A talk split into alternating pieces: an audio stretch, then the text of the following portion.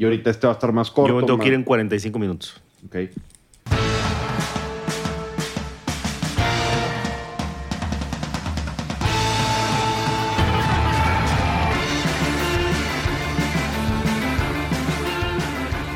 Va, bienvenidos al Champán de los Podcasts. Esto es The Wine Connection Podcast. Estamos con Diego, con mi amigo Ferriño y con Humberto. Muchas gracias por invitarme. Y con Daniela. Y con Daniela, perdón, Y, con- y y- con el ingeniero Mars. Y con el ingeniero Mars, número 20, capítulo número 20, ¿no? Capítulo número Correcto, 20. cumplí, estoy, estoy aprobado. Este, bueno, desde el episodio pasado estamos esperando las tortas. Las ya tortas tenemos mucha nos hambre. Llamaron. La- me equivoqué. Entonces, chingado. En fasting, obligado por... Siete días después. No, no, no. Esto va, va a salir el- mañana mismo. O sea, hoy mismo, lo que lo están escuchando. Tenemos otro vino que soy un desmadre por allá. Sigue Pablo con nosotros. Vamos a hablar un poco de arte. Vamos a hablar del el vino que tenemos acá que está no a ciegas, pero ahí está.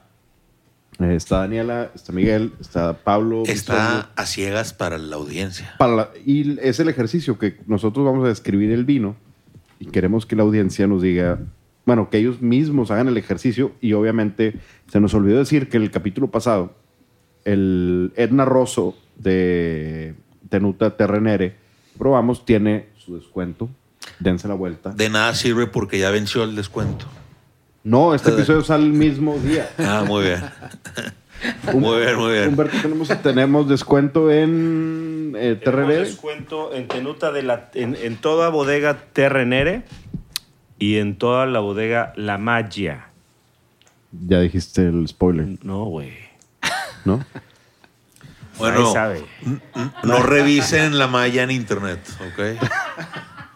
Bueno, el punto es, si no vienen por el descuento en un vino que vale 800 pesos, Terrenere, tan complejo como lo, lo que escribimos, muy mal. Es, eh, Shame on you. shame on you, eh, es malo. Y yo creo que deberían de aprovecharlo. Y aparte es toda la bodega, porque todavía están los... Tiene los Premier Cru y los- los Grand Cru. Exactamente. Entonces, yo voy a escribir un poquito lo que... Ahora sí ya vi que el carrito despegó. Muy bien. Entonces, ahí están aquí arribita. Mucha fruta roja. Muchos arándanos secos, un poco de, cereza dried, marrasquino, como marrasquino cherry. Hay eh, esas fresas con chocolate. Está al- un poquito de chocolate, un poquito de tabaco. Mucha pimienta, hojas secas.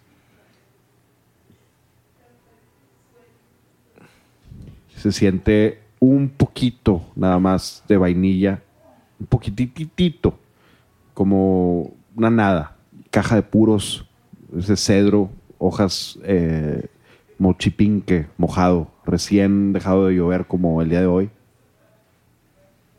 Eso ya fue pura este, payasada lo del día de hoy. Hace ocho días.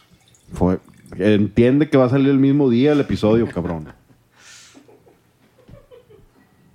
Hay, hay inclusive un poquito de fruta negra, hay algo de, de zarzamora, muy poquito, pero en, en sí más fruta roja. Very Es- nice, very nice.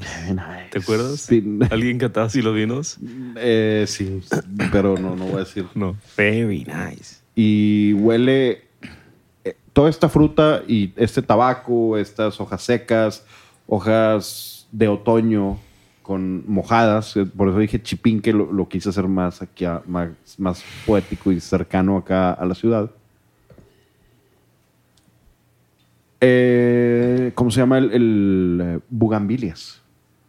Que, que podrían ser violetas, bien, pero creo que es, este nunca, tema- nunca he olido las bugambilias, fíjate. ¿No? Yo pensé que no eran aromáticas. Sí, tienen, Son tienen las, son las muy- moradas, ¿no? eh, como rosas. En Ya. casa de mi abuela había miles de bugambilias. Tengo ese aroma porque tienen espinas y ahí me metía con la pelota de fútbol por imbécil. Pero bueno, Creí que eras un genio. es porque me tenían que hacer falta para poderme detener. Me tiraban a los bugambilias.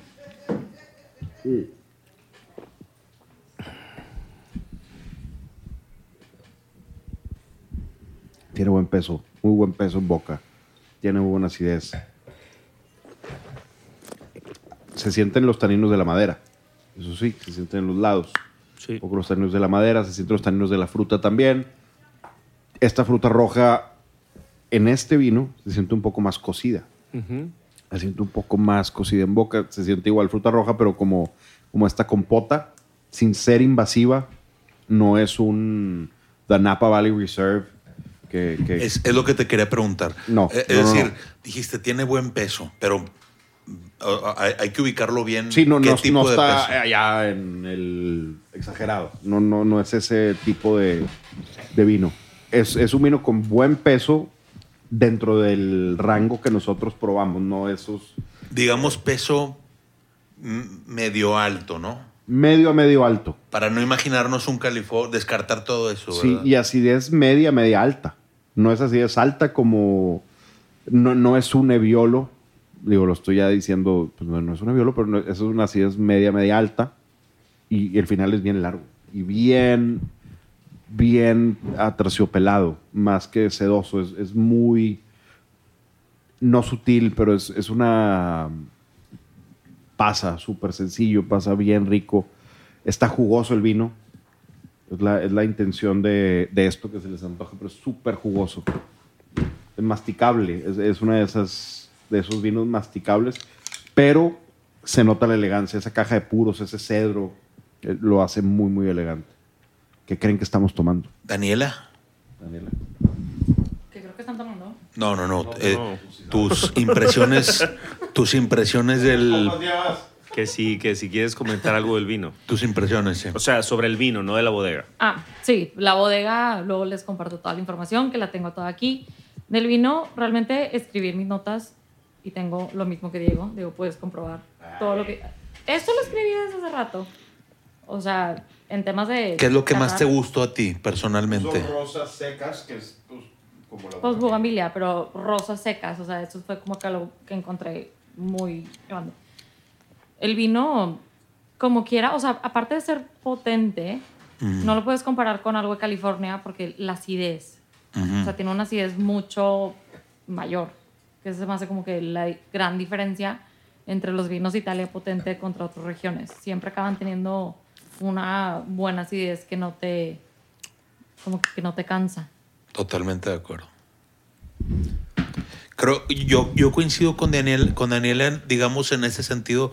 No, no sé, no quiero poner palabras en tu boca, Daniela, pero, por ejemplo, como que es un vino que trata de ser potente, pero con esa acidez llega a, a- a no ser a- los vinos potentes, digamos, de otros países que ya sabemos, ni qué decir Nuevo Mundo, pero tampoco Francia, eh, no es un Burdeos, pero como que por ahí va, pero te entrega acidez y, te, y te entrega todo lo, eh, eh, estas variedades que tú dices, ¿no?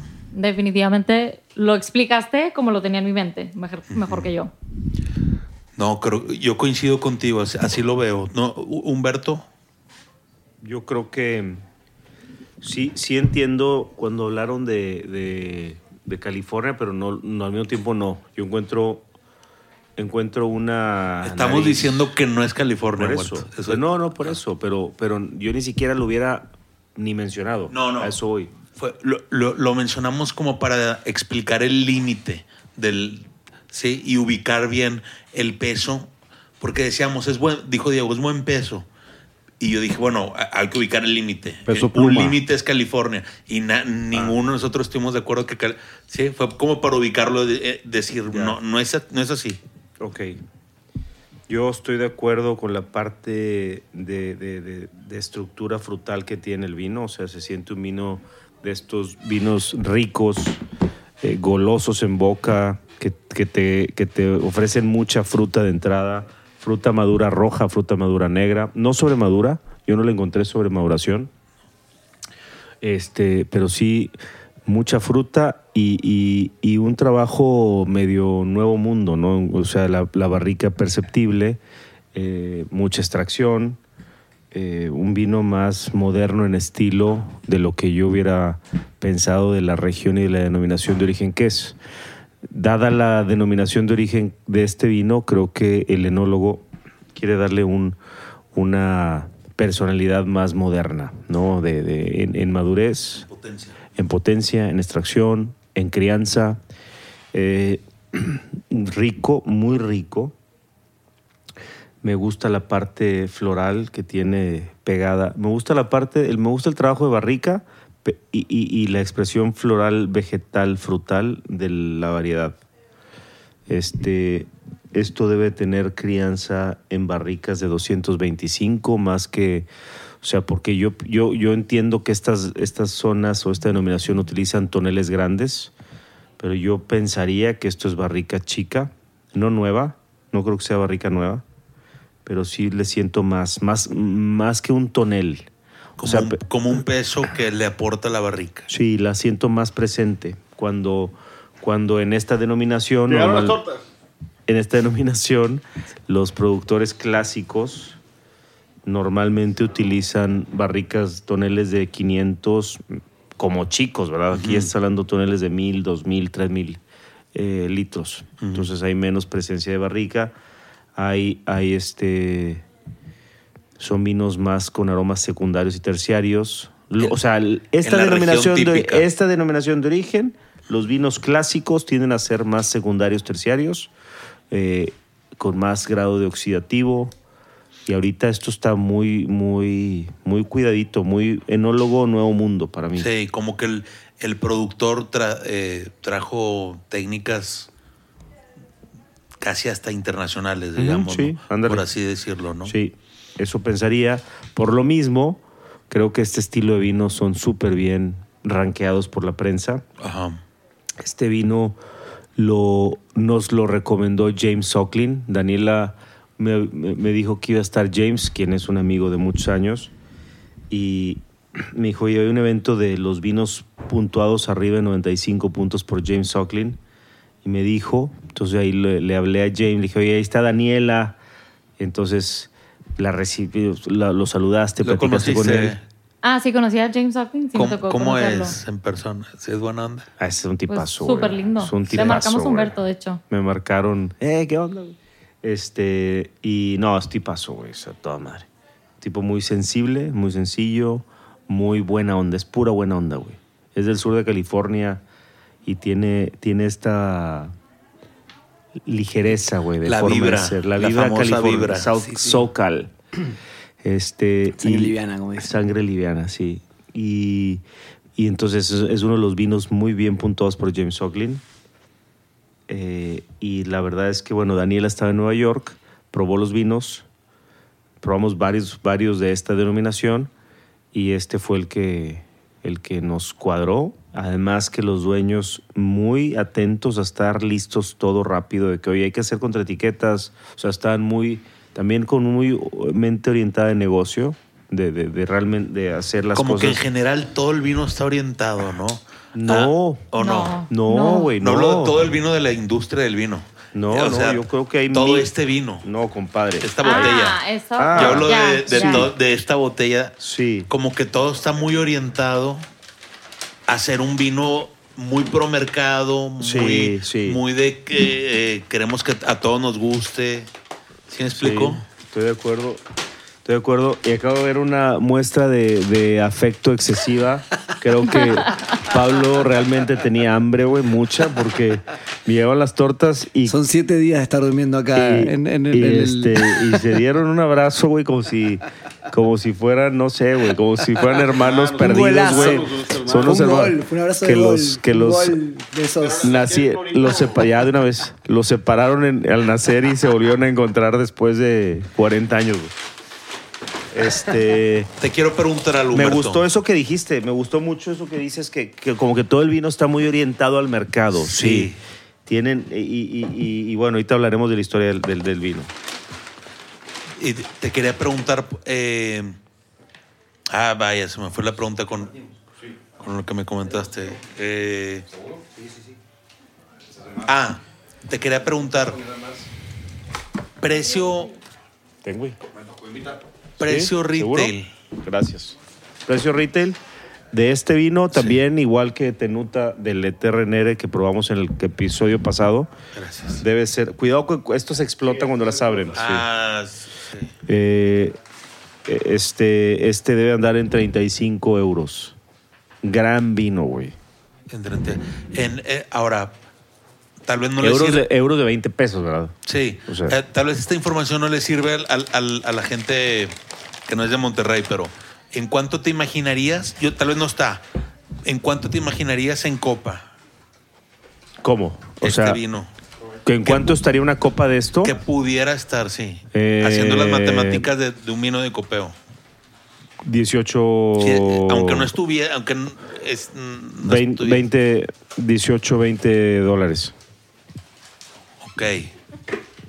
Comparado con. ¿Con qué vino lo compararías que si has visto en cartas? ¿Con qué vino lo compararía? Yo creo que en estos rangos En de precios, precios, nada hay más Riberas una- del Duero. Riberas del Duero tipo Matarromera. ¿Alguien quiere, ¿alguien quiere pan árabe? Porque No, si quieren, no, como quieran, ¿eh? Si alguien... Tengo regular. Humberto, porque me, me parece que es un vinazo, Tortas Lola, patrocinador. Es un, es un vinazo que a muchos otros vinos industrialones Mira, no explotó. pudiera hacer pedazos en carta. Fácil. Es un vino que va con un rango muy amplio de comida o de evento social o de cenita. eh, no sé, creo que es muy amplio, muy fácil como para gastronomía un poquito más alta, más allá de la pizza, digamos. Eh, y que, por ejemplo, probé el otro día en carta uno por copeo. No sé si esté más barato, puede ser que sí, pero no mucho más barato. Y esto te, da eh, un acceso a calidad inmediato que es calidad internacional. Ya dijeron la región y el vino. ¿No? Ok. A ver, entonces imaginen, Pero llegaron las tortas, nada más, digo, estamos hablando. sí, pero, pero imaginemos qué tipo de vino nos da, entrecomillado, calidad internacional en Italia. ¿Qué, qué creen que sea lo más lógico con lo que dijimos? Hab- Hablando un poco de acidez, de fruta roja, de cedro. Toscana. Sí, defin- y definitivamente. O sea, no hay, no, yo creo que no hay otra respuesta que no sea toscana. Por cierto, bueno, salud. Ahorita se fue Dani, pero salud por estar comiendo y tomando. Mangiare Salud. Muchas gracias. Eh, gracias por la invitación. y Chicos. Salud. siempre una buena copa y una buena un bocado siempre es compartirlo es lo mejor, ¿no? Así es. Y es algo que recomendamos. Como dice la biografía de Humberto en, en Instagram, no como por hambre ni tomo por sed. Ese es mi moro. Sino por bueno. dinero. Y cada... y cada día tengo mejores, menos, pero mejores amigos. Eso es, eso es cierto. Mi papá, mi padre siempre decía eso y tiene una frase muy linda también que decía: Una alegría compartida es doble alegría. ¿Cómo? Una alegría compartida es doble alegría y una pena compartida es media pena. Eso decía mi padre siempre. como- Es muy, es muy folclórico, pero es, es no, lindo. es verdad. es verdad. Es muy lindo. Definitivamente. Pero ahorita que, que hablamos del vino, bueno, en lo que estamos comiendo y seguimos platicando, ¿por qué no Pablo nos platica del tema del arte? En, en lo que la las personas van eh, eh, eh, tratando de razonar de qué tipo de vino puede ser. Exacto, digo, está espectacular. Y jalan con estas tortas que Lola están en Calzada San Pedro y se llaman como bandas de rock. Eh, yo ya pedí una que se llama, aparte de pedir la Poison, me pedí otra porque pedí la chica y me mandaron este pan que no, no soy, me gusta el Jack and Rye en esa, pero pedí otra que era más como con más quesos. No me acuerdo cuál era, eh, pero están muy buenas. Temazo de The Kings, Lola, ¿no? O sea que somos fanáticos de los hermanos Mm. Davis, nosotros que compartimos esa pasión. pudiera ser. Underrated, Que se llamen ¿no? Lola por eso. ¿Quién sabe? Si son todos, no sabía que eran bandas de rock, por ahí tiene un, un link Todos ahí. los tortas se llaman como bandas de rock. Lola es una de las canciones más famosas de The Kinks. Pudiera ser que se llamen tortas Lola por eso. Quién sabe. Pero, ¿por qué no nos platica Pablo de su arte? Que. A ver, di, di tu frase. Di tu frase y dila, dila. No seas. Sé vulgar, sé vulgar. Humberto. Perdón, Pablito. Dale, dale. Con fe. Que, ah, De tu arte mi arte, prefiero mi arte. eh, ayer hablando con, con Pablo de, le mandé una canción, un demo mío que, que grabé el sábado. Y lo va a grabar ya la siguiente semana como tema. Y se lo pasé y estábamos platicando y me- le dije mañana voy a grabar podcast. Y me empezó a platicar de cosas de vino. Y, yo, y pues su arte su arte está en todos lados del mundo eh, aquí en Fama también, que va a ser Premaco y todas estas, estas cosas.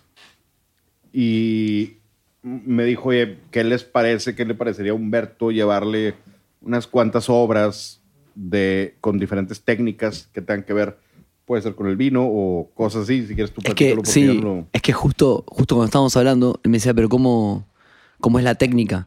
Y ahí encontramos un nexo. Obviamente el lenguaje tiene estas cosas, ¿no? O sea, yo trabajo una técnica de pintura que, que fui encontrando, que es, que es por decantación. O sea, dejo que literal la pintura. O sea, eh, el bastidor tiene técnicas de imprimación, la tela tiene un tipo de imprimación. Si lo haces muy liviano, es más eh, permeable, ¿no? O sea, es como que está más abierta la fibra. Bueno, yo preparo los bastidores de una forma muy permeable para que la pintura avance y- exactamente y pase. Ahí traje unas muestras, ahora lo vamos a ver. Y, mm, y la idea es esa, le digo a Grace, eh, perdón, a Grace, a Diego. También está hablando con Grace, que es mi esposa, sobre lo mismo. Le estaba contando, es que esta pintura por decantación tiene mucho que ver con, con la decantación de un montón de cosas que tienen que ver con lo culinario, con el vino, obviamente, ¿no? Y es también el tiempo. O sea, yo empecé a hacer eso para, para poder ver más tiempo la obra. Cuando estás pintando, como cuando estás haciendo algo, yo siento que a veces estás como muy presa de, ese, río que es la creatividad y nunca frenás a ver lo que hiciste. Y muchas veces perdés un montón de, resultados en el proceso que si frenás a verlo un segundo y contemplás, yo sé que es un cliché la contemplación y demás, pero realmente es importante porque obtenés más puntos en tu metodología. Entonces, en este caso la pintura, paso a explicar la técnica, eh, yo genero una vibración de audio, dejo los bastidores en horizontal y sin revelar ningún truco raro, dejo que la pintura también se mueva por esa onda sonora. Entonces el tiempo juega un factor muy importante. Si está a 10 días, genera un tipo de, de imprime, un tipo de mancha. Ahora lo van a ver, parece un print literal porque la pintura, recién he mostrado a Diego que la dé vuelta, o sea, pasa la tela hasta un, hasta un nivel que queda como un sobregrabado, como un cuño seco parece, o, o un grabado del otro lado, del reverso. Ahora lo vemos. Entonces es como una mezcla de sonido afectando la vibración a la tela, como si fuera la tapa de un, de un parlante, y la pintura trabajando, obviamente, en diferentes ángulos y tiene su oficio. Pero básicamente es pintura por decantación sonora. Esa es la, ese es el título que le encontré. Eh, y cuando Diego decía, adelante. ¿Alguien más lo hace?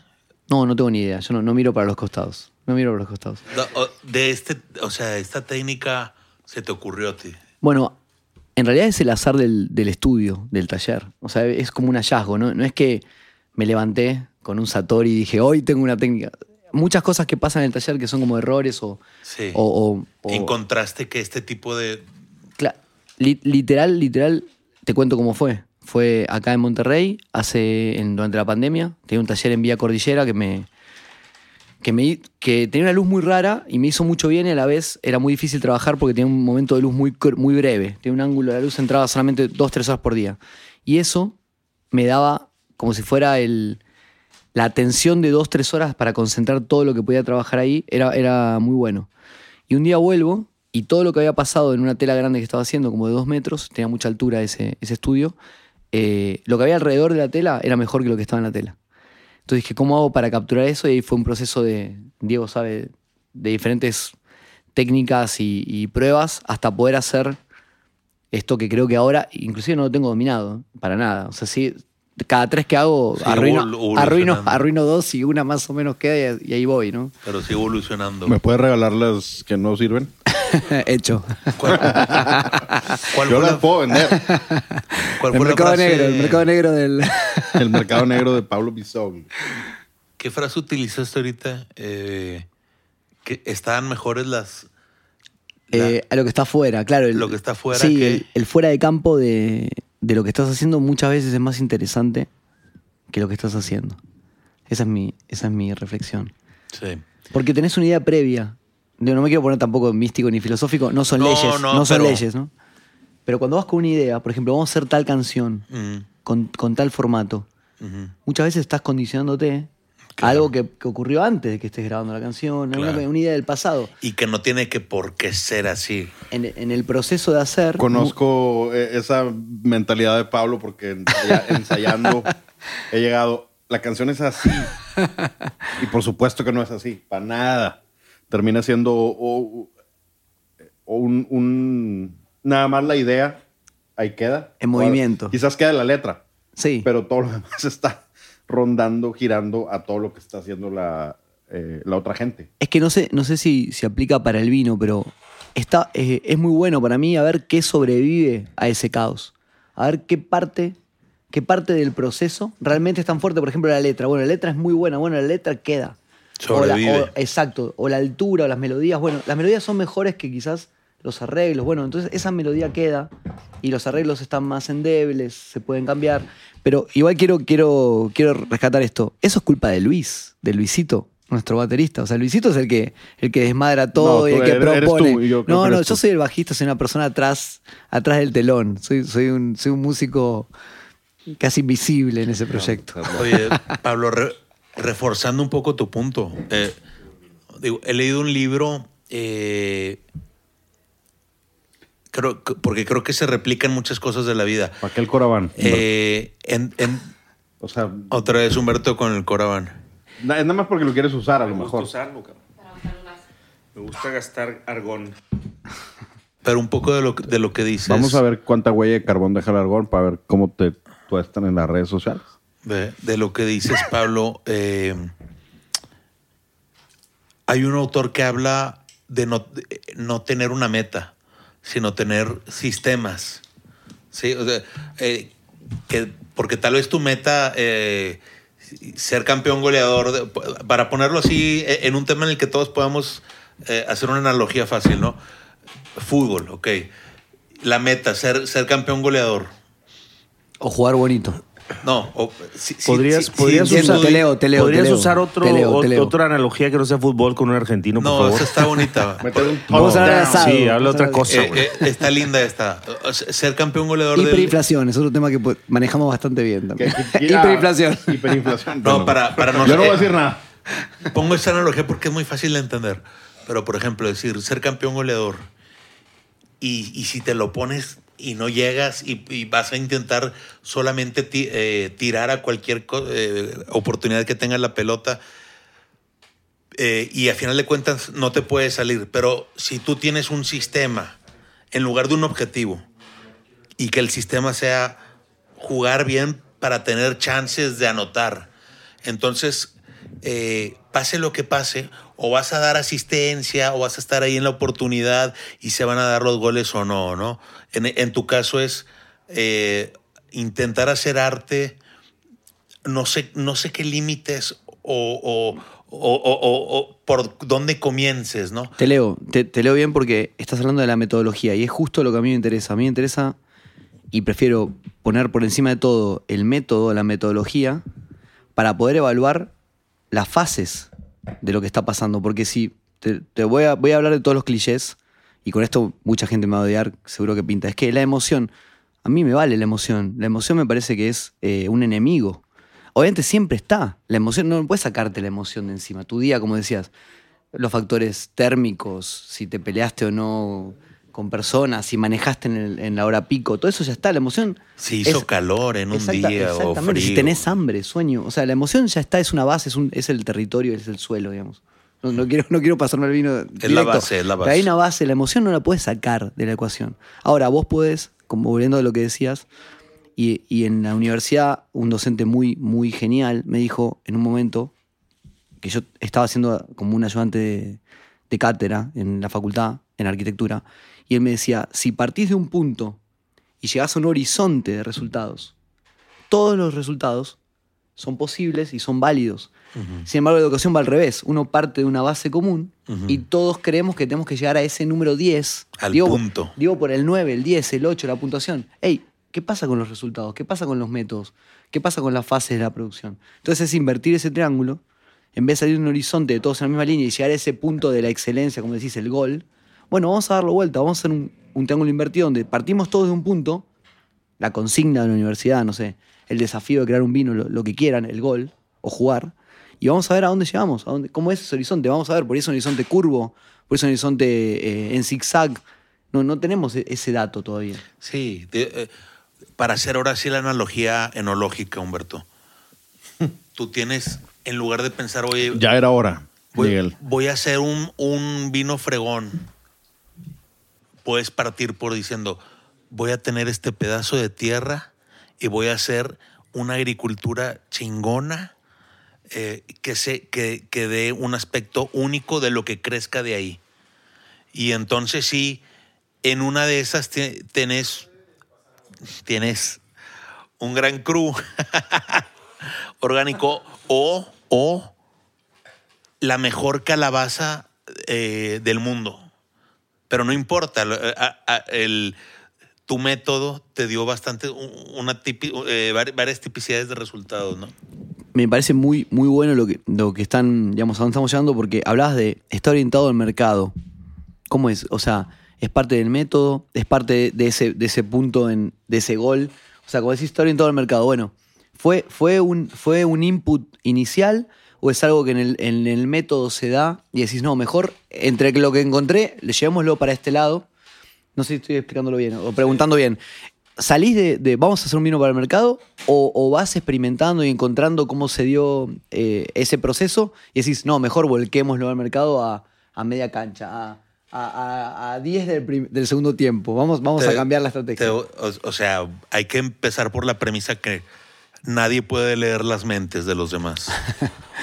¿Verdad? Te pasó, te pasó esta. Pero hay una casualidad grande en que en el vino se asemeja a grandes tendencias del mercado. Sí. Es, esa es la casualidad, ¿verdad? Eh, que, que si lo hicieron por un tema de llegar a, a una demanda amplia o no, bueno, no sabemos, pero, pero bueno, eh, eso podemos asumir, ¿no? Bien interesante cómo algo objetivo se convierte en subjetivo en este show, cómo lo subjetivo se convierte en objetivo, cómo acabamos un vino y pasamos a otro. Y está, está interesante porque están hablando de ciertas cosas que a lo mejor gente que nos está escuchando ahorita no lo pone en perspectiva y nosotros a veces no lo ponemos en perspectiva. Te pasó este, este me gusta. a mí. Pero Si lo no, que si no sí te es salió bien, lo que- me, me lo llevo lo a mi que- lo que- departamento. ¿eh? De lo que dices, creo que en el mundo nos encontramos en el tema de vinos, Miguel, hay, hay muchos tipos de proyectos. Hablando de este, por ejemplo, del vino que estamos probando, ¿ya decimos cuál es? ¿El vino? Yo estoy en otro. No, no, pero, pero ya decimos cuál es, ¿no? El, el vino que estamos probando que, que, que, que me, que me gustó, me gustó el approach que dijo Miguel de que es un vino orientado al, al mercado, ¿verdad? Eh, es un Rosso di Montalcino, de Toscana, del pueblo de Montalcino, de una bodega que se llama La Magia, o La Magia en español, que no tiene que ver con magia, tiene que ver con, con esta, con la Amazon, con una, es, es una, es una palabra toscana de una casona, ¿no? Que era la Magione, como la, la mansión. La casona, Y bueno, diminutivo es la Magia. Y es un Sangiovese grosso o Brunello, 100%, con crianza, no sé cuánto tiene Daniela, pero esto de tener a lo mejor máximo un año en barricas, y yo creo que son barricas chicas, no sé. Es una bodega que nace igual que tú en el 79. Y esta bodega nace porque los dueños, la familia Sch- Schwartz, eh, y ahorita Daniela me, me- me dio los, me pasó las, las notas que, que la familia Schwartz que llega a Toscana se enamora del... qué difícil, no enamorarte de la campiña toscana, ¿verdad? Y el pueblo montalchino más, güey. Eh, y entonces deciden comprar un terreno, hacer una, una vinícola, una cava, una cantina, y empezar a hacer Brunello di Montalcino. Eh, Brunello es una región muy nueva, ¿eh? Esto Eh, debe ser eh, Rosso, sí, sí, sí. Es terroso. Sí, sí dije. Sí dije. En- perdóname. Digo, te lo iba a decir a ti, pero en Brunello hacen rosso, Miguel. Y sin duda. pues, y, y- y sin duda. No, pero, pero sí, sí dije que es un roso este, pero ellos llegan al pueblo, o sea, la denominación de la denominación Brunello es, si me ayuda alguien, pero no es, no es muy, no es antigua, debe ser de los ochentas. Sí, es muy vieja. ¿Brunelo? ¿Eso es, eso es viejo? Sí, Bru- Brunelo. Cuando, en el 79, cuando la compraron, solo había 20 vinícolas en Brunello. 20. Pero ya existía Brunelo. La, No Sí, sí, creo. sí, pero- Yo creo que no. el Debe ser. DOC. ¿Es de los setentas Brunello? Sí, son muy. A ver, ¿y tú dijiste que es vieja de los setentas? No, a no, yo se creí me que hace era más súper vieja. joven, güey. Yo, yo soy el 74 y me siento. No, y yo- en términos yo- de vino, adolescente, cabrón. bebé. Es barato, decimos. No, 74 sí. es barato todavía. Sí, sí, sí. No, yo reconocería ese error. Yo, creí- yo pensaba que era más vieja. Yo imaginaba posguerra, ese tipo de No, cosas. no, no, esto debe ser. No, Toscana es algo muy nuevo. Ok. Este. El Chianti. El Chianti sí sé que fue 1900. Fue principio del siglo Sí, XX y fue el sí, primero. Sí, no, no, espérame. En el Chianti, cuando nacen los supertoscanos, estamos hablando de finales de los 70s. Sí, eso sí lo sabía. Pero no y Brunello, y Brunello, y Brunello es más o menos. Creo que debe ser por ahí. Pero bueno, eh, entonces, de, de- de- de cómo esta bodega, ellos llegan. Ah, mira. Mira, más. Se le dio la de, la de OCG. Ok, no, no, no sé si lo captó el micrófono, dice Diego. De OCG 1980. Brunello 1980 es cuando se crea. Para tener en mente también cuándo fue el que los italianos empezaron a querer producir vino, entre comillas, de alta calidad, de alta gama. Ellos entonces, por un tema de amor a lo que vieron, eh, cambiar el estilo de vida, se quedan en Montalcino. Creo que no están en Montalcino ellos. Están ahí cerquita. Hay unos pueblitos muy chiquitos ahí, San Antonio, San Ántimo, San... Este, hay varios pueblitos cerquitita de, de Montalcino, pero, pero es, la, es la zona. Y, y ellos entonces empiezan a hacer vino a raíz de una decisión de vida. Hay otros proyectos que es una decisión de negocio. Que tú dices, ¿sabes qué? Veo un nicho en el mercado para un vino italiano en este rango de precios, quiero atacar ese mercado y empiezan a construir al revés el proyecto vitivinícola. Caso de María Tinto. Así nace en 2002. Nace primero pensando en un, un nicho, un hueco en el mercado de vino, de, oferta de vino mexicano en ese rango de precios, en ese estilo, y se va construyendo en reversa hasta llegar al viñedo, a plantar viña. Creo que, creo que hay, hay, muchos estilos de proyectos que no sabemos. Tú llegas a una tienda de vinos y ves y no sabes cómo empezó la historia de ellos. Si fue, si fue esta, estos, este, ¿cómo se llaman? Los markers, los, los marcadores en el tiempo de lo que tengo que ir haciendo o al revés. En el caso de la Maya, pues ellos, fue, ellos llegaron por una decisión de vida a Montalcino, a plantar viña, a construir una vinícola y después ir con eso desarrollando un proyecto que hoy te estás tomando como un roso de Montalcino de 90 y muchos puntos. ¿El Brunello tiene 90 y cuántos? El Brunello tiene de James Suckling el 2017 que tenemos 96 y el Reserva 2016 97. Ayer me tomé el 2017 el Brunello, que debe ser como de 80 euros. Es un espectáculo de vino. Más moderno.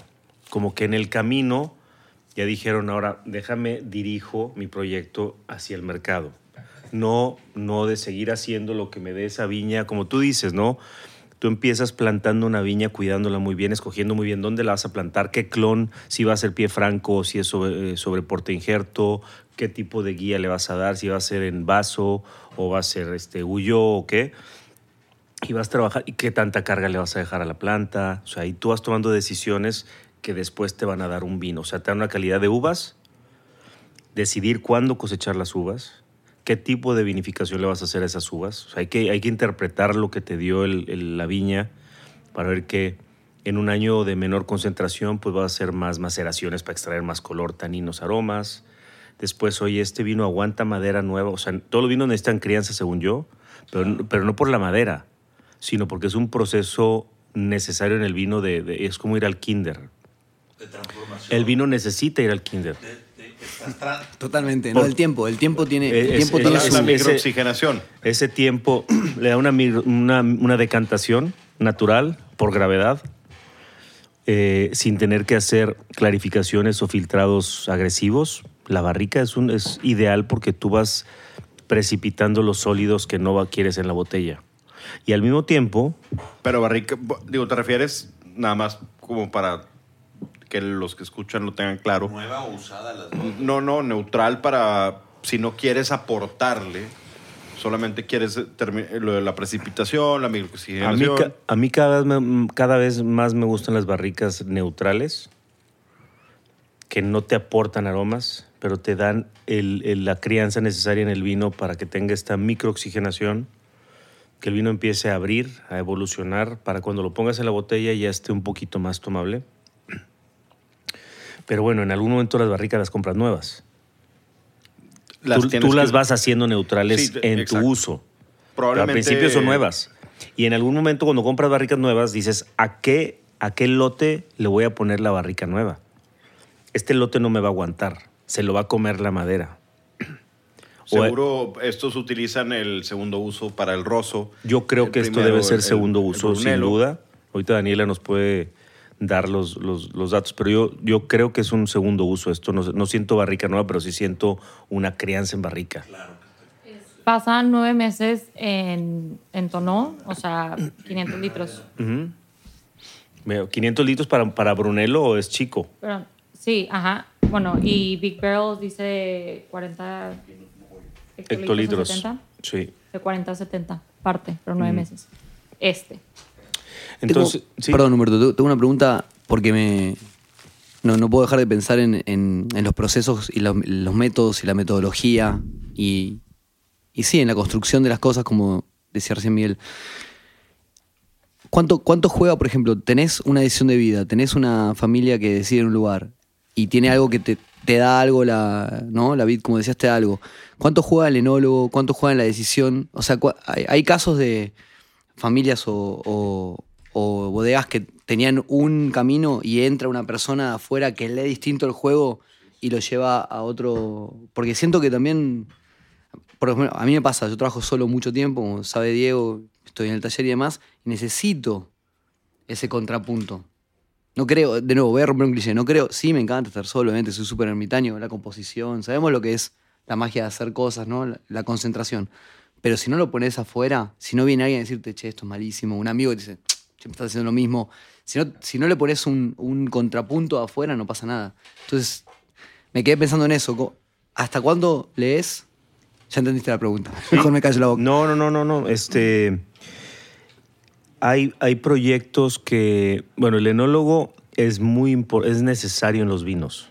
Pero como, como con los artistas que hacen otra, cualquier otra creación, el ego juega un papel muy importante. Tú necesitas al enólogo para tomar todas las decisiones fundamentales para que un vino se haga y se haga de una forma buena o no, con defectos o sin defectos. Perdón, acá existe la figura del curador, que viene a ser como tu director técnico para cierta exposición, ¿no? O sea, por ejemplo, tenés una producción de obra, tenés una cantidad, no sé, X cantidad de piezas, y viene alguien que ve y empieza a hacer como una especie de selección, dice esto juega, esto no, vos tenés tu statement de artista, tú crees que estás trabajando sobre algo en tu reflexión, viendo tus procesos, y ese contrapunto viene desde el texto, o sea, te puede, te puede cambiar el eje en un punto del curador, si es muy bueno, para que vos veas algo de lo que estás haciendo que no veíste. Entonces ahí se orienta el, el trabajo, digamos. En, en el caso de la enología, eh, muchas veces el enólogo es el mismo que hace el ensamblaje y el que decide qué embotellar. Entonces ahí no hay. O, o llega Michel Roland y, acaba con todo. Y te dice, sí, te dice, no, necesitas barrica nueva, tostado alto, dos años. Este, una vez escuché algo en el Valle de Guadalupe de un productor que dice que su vino es 200% barrica nueva. O sea, lo pasado de... Y le dije, ¿cómo, güey? un año en barrica nueva, lo, lo saco y lo meto otro año en otra barrica nueva. Imagínate, güey. Entonces, como te digo que como en el arte, eh, o como en todas las creaciones, dicho, pero no. como en todas las creaciones, El ego juega un papel muy importante. Eh, el ego es necesario para el ser humano, pero, pero cuando es un ego que, que está en tu persona para, para hacerte sentir bien y quitarte tus inseguridades o esconderlas, es enfermo. O sea, no ayuda a ese tipo de ego, ¿no? Este, y, y en los vinos pasa cuando hay enólogos que, que tienen mucho ego y que quieren hacer un nombre y hacer un statement. Entonces, la forma de hacer que este vino lo hice yo es forzando la planta, forzando la maceración, forzando la crianza. Entonces, le meten demasiada su personalidad a los vinos y terminas desapareciendo el viñedo. O sea, Bueno, se me ocurre algo que a Diego, Diego le va a gustar. Yo soy muy fanático de, mm, de un estudio que se llama Electrical Audio. Y el ingeniero que es increíble, es Albini, es increíble. Y él dice que él como ingeniero de audio saca la foto de la banda. Que no va a... Y se me hace que es lo mismo, ¿no? Un productor que decís, suena al productor. ¿no? El productor es más fuerte que la banda porque siempre hace cosas con... Entonces mata la canción o mata el, el momento de la banda. Se, se me vino con esto que dices que el enólogo haciendo su nombre y no respetando por ahí las condiciones o... O eh, sea, el, el- el- el enólogo es necesario para tomar las decisiones y hacer el vino. El vino no se hace solo. Necesita de alguien que haga el vino. Pero, pero creo que cuando es un enólogo que tiene el ego en el lugar correcto, el mínimo necesario para, para un ser humano, eh, deja que, que el viñedo exprese y va dejando ver est- estas uvas este año, este, este año como estuvo este año, necesitamos hacer el vino de esta manera o de esta otra. Y esos vinos tienen la gracia que cambian año tras año. O sea, misma bodega, mismo vino, cambia según la cosecha. Y eso a mí se me hace increíble porque está respetando no solamente a la viña, sino la interacción del clima con la viña. Y eso es un momento único. Para ese viñedo, el año 79 fue único. Y el enólogo deja de interpretar eso. Aunque el 80, que vas a tener un clima distinto y otras decisiones, porque incluso aquí también no solamente es el, el tema de- de- del clima, hay factores logísticos que tristemente, in- y, y- pero necesariamente afectan. ¿Qué pasa si yo tengo un tanque ocupado? Todavía no, o sea, del primer, la primera parcela donde hice el vino, todavía no puedo sacar el vino, no ha terminado de fermentar, no está listo para entrar a barricas, porque no quieres que termine fermentación en barrica. Y la uva ya está.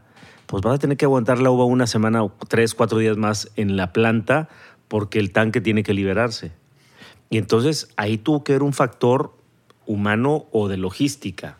Y todo esto, si tú cuando abres una botella de vino y te pones a pensar en tantas cosas que pasaron detrás para que tú estés tomando esa botella, pues es magia, güey. Totalmente. Tenía un libro cuando era chico muy fanático de La obviamente, magia. la magia. Obviamente de los pintores tenía, había unas ediciones en Buenos Aires muy, muy económicas de pequeñas biografías y libros de pintores. Las conseguías usadas y venían como las, los prints impresos. Y había uno de Modigliani, hablando de Italia, Amadeo Modigliani, gran pintor, que tenía los dorsos de sus bastidores. Y claro, como tenían tan pocas telas, pero eh, me hizo hablar esto, la logística de las cosas, ¿no? Y quería seguir pintando. El libro era el frente del cuadro, los cuadros que conocemos, y, el, y una foto a los reversos del cuadro. Pintaban de atrás, Duchamp también pintaba de atrás. No había más telas. Bueno, pinto el lado de atrás, pinto el dorso. Entonces los cuadros tienen frente y dorso pintados, que nunca los ves, y los dorsos son, pro- son pruebas, son lo- los pigmentos vivos, algunos son paletas de pintar. Entonces, ese libro estaba muy interesante porque veías frentes y dorsos. Y decís, claro, la logística es, no tengo otra tela, no tengo otro canvas, quiero seguir pintando, tengo una idea, lo tengo que bajar. Entonces, bien Que interesante. que al final de cuentas termina siendo todo arte en sí, porque el, el vino es una manera de, de arte, es una manera de, creo yo, mucha, digo, viéndolo románticamente, porque mucha gente podría decir, no, pues es un producto nada más agrícola, pero tiene sus métodos, es, es algo muy artístico, creo Y, yo. y en la, perdón, digo, pero en, en la etimología, el docente con el que trabajé mucho tiempo dando clases en la UBA, Enrique Lonchino tiene una eminencia, un genio. Él decía, arte es técnica. Porque etimológicamente, la palabra arte viene de la técnica a implementar. O sea, está, está en su raíz. Entonces, cuando decís un vino es arte, claro, la técnica, volviendo al método, volviendo a cómo jugar, si jugar bonito, meter goles, ¿no? Como podemos meternos. No quiero volver al fútbol, pero pues, me, me hace mal, me hace mal la. Se me hace que vamos a sacar a Ferriño y meter a Pablo al podcast ya. Para hacer audición. como- Cuéntanos de tus vistas poli- de religiosas, Pablo. Cambio, cambio. ¡Cambio! Sale No, no, no, no, por favor, por favor. con el número. ¿Qué número serías tú?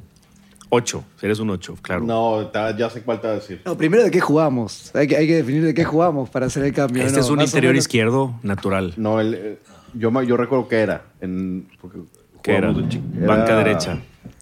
Pero ahorita ya no puedo jugar de Era lateral eh, Derecho. por derecha. Se dice un, un distinto, se dice. Era lateral. Como Román, es un distinto. Es un distinto. Miguel es un distinto. ¿Qué un crees? diferente. ¿qué, qué posición crees que yo jugaba ya cuando estaba grande? Primero fui portero y era el mejor portero de todo el colegio irlandés. Ah, sí. El mejor. Y tenía el uniforme mejor que Campos. Me encanta cómo te echas flores tú solo, güey. Espérate, espérate, no, De verdad, güey, de No verdad. te creo. Y no, en una temporada no metieron ni un solo gol más que un penal. Y mi mamá me mandó a hacer, bueno, fuimos a, no sé si alguien aquí conozca, Guarací Barbosa. ¿Te acuerdas de Sí, esa sí, tienda? sí, sí. El Jugó, del jugó en. Rayados, ¿no? Sí, fuimos al, al Uruguayo. Uruguayo. Era, no, Sí. era, no era brasilero.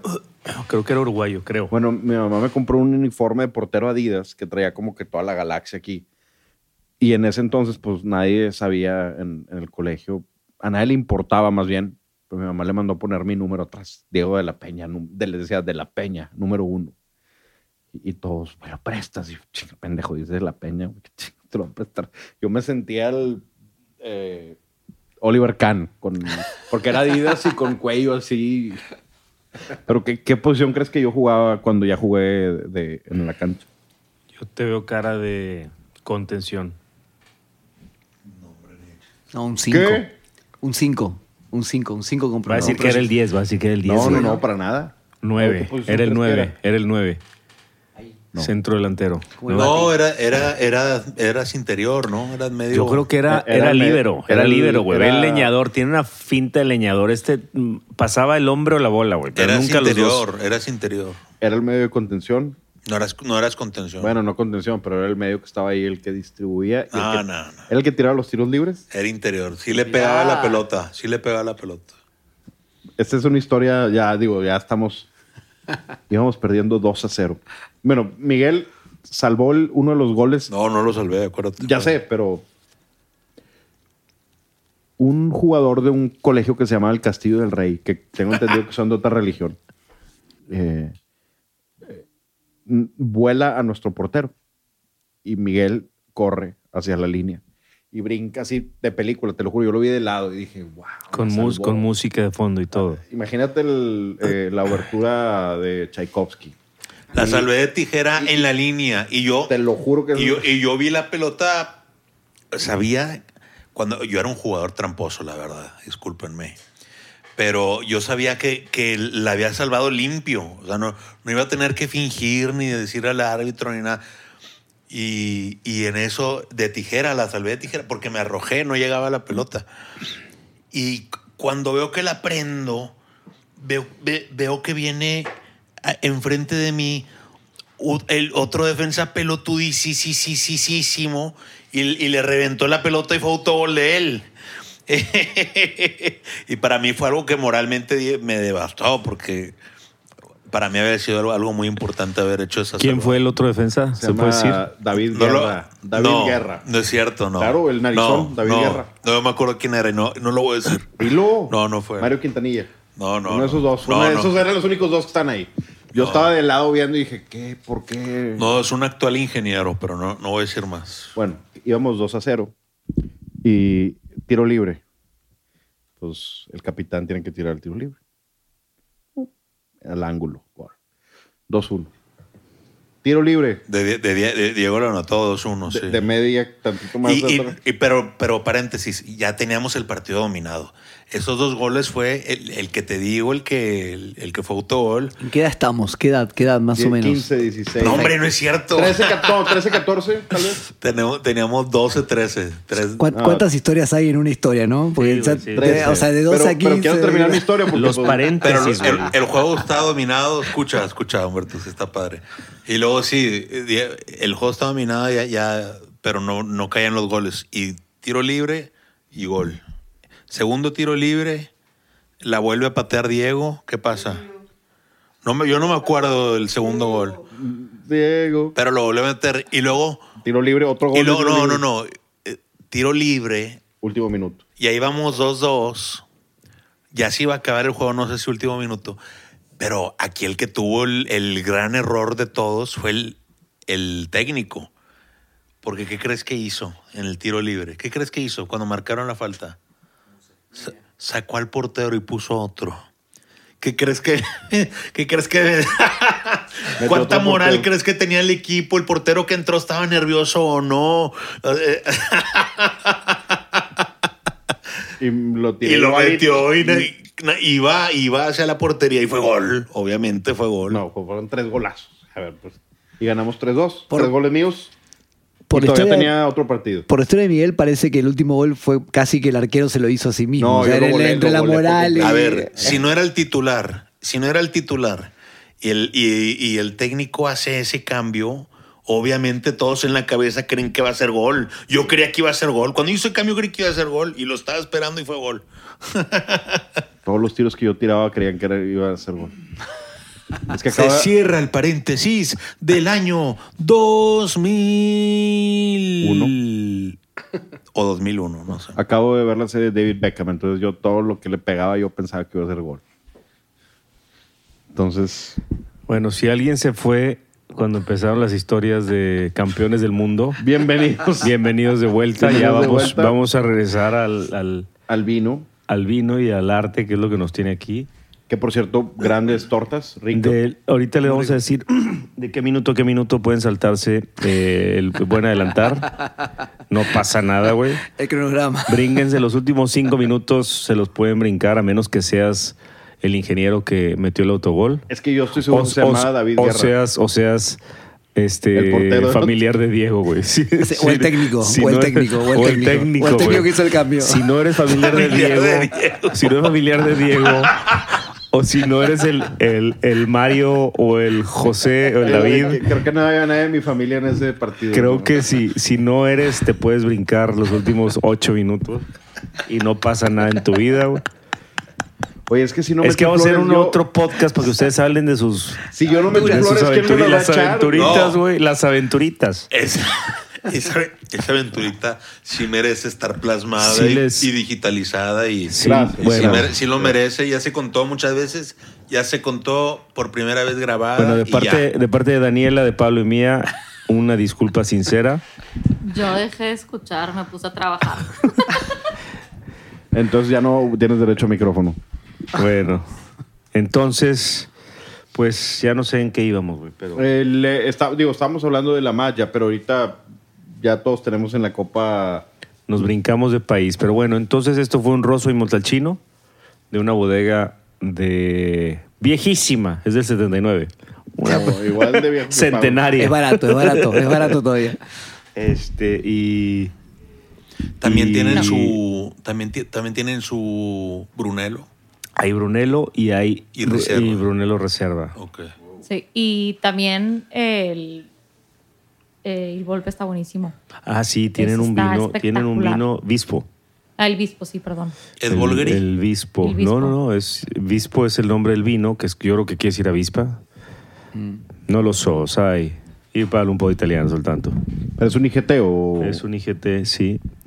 Creo que se llama Vispo y parece que tiene una, una avispa en el- la etiqueta. Es un súper toscano. No, no, no, bueno, es un IGT. Te iba a decir, iba, de ser Cabernet Merlot. y está Merlot. bueno. No, debe ser Sangiovese, yo creo que también. Pienso, no sé. Ahorita Daniela nos... nos One. El vivo. el Vispo. El ah, Vivo. porque está... está Está la conozco- virusa. yo conozco Vispo es como viruso. Está la virusa. Yo conozco un güey bien vivo. ¿Eh? conozco un güey bien vivo. Todos los, todos los episodios. ¿Qué, qué, qué, qué- qué- Yo qué conozco tienes que hacer para ser bien vivo? A ver, ¿qué, qué tienes que hacer para ser bien vivo? ¿Qué, qué hace un güey bien vivo? A ver, cuéntame. Este, agarrar cosas que no son suyas. Oye, ya, ya, ya. oye. Ya, ya, ya. Vivillo desde chiquillo. Oye, eres bien vivo. Oye. Oye, yo, yo desde que, Eres bien vivo. yo desde que lo conozco. Diego era eh, vivo. Oye, yo desde que lo conozco, ese güey es bien vivo. ¡Mars! Oye, ese cuate siempre fue bien vivo. Oye, ese salió bien ¿Qué re- vivo. ¿Y qué referencias me puedes dar de él? Muy vivo. Me encanta viajar. Ya. Ya, güey. Qué bárbaro, Diego. Chingado, güey. Qué bueno que eres mi Me ves amigo, ¿verdad? nefasto, ¿cómo te dije? Oye, lo voy a subir. Puedo subirlo de eres nefasto. Sí, claro. Válido. Gracias. Ah, ya. Qué bueno que eres, mi- como dijiste, qué bueno que soy tu amigo. Qué bueno que soy tu amigo, cabrón. Y tú también. y No, pues, ya me imagino. la- Este, pero bueno, aquí estamos, seguimos, pasamos a Loimer, nos pasamos a Austria. Brincamos a Austria.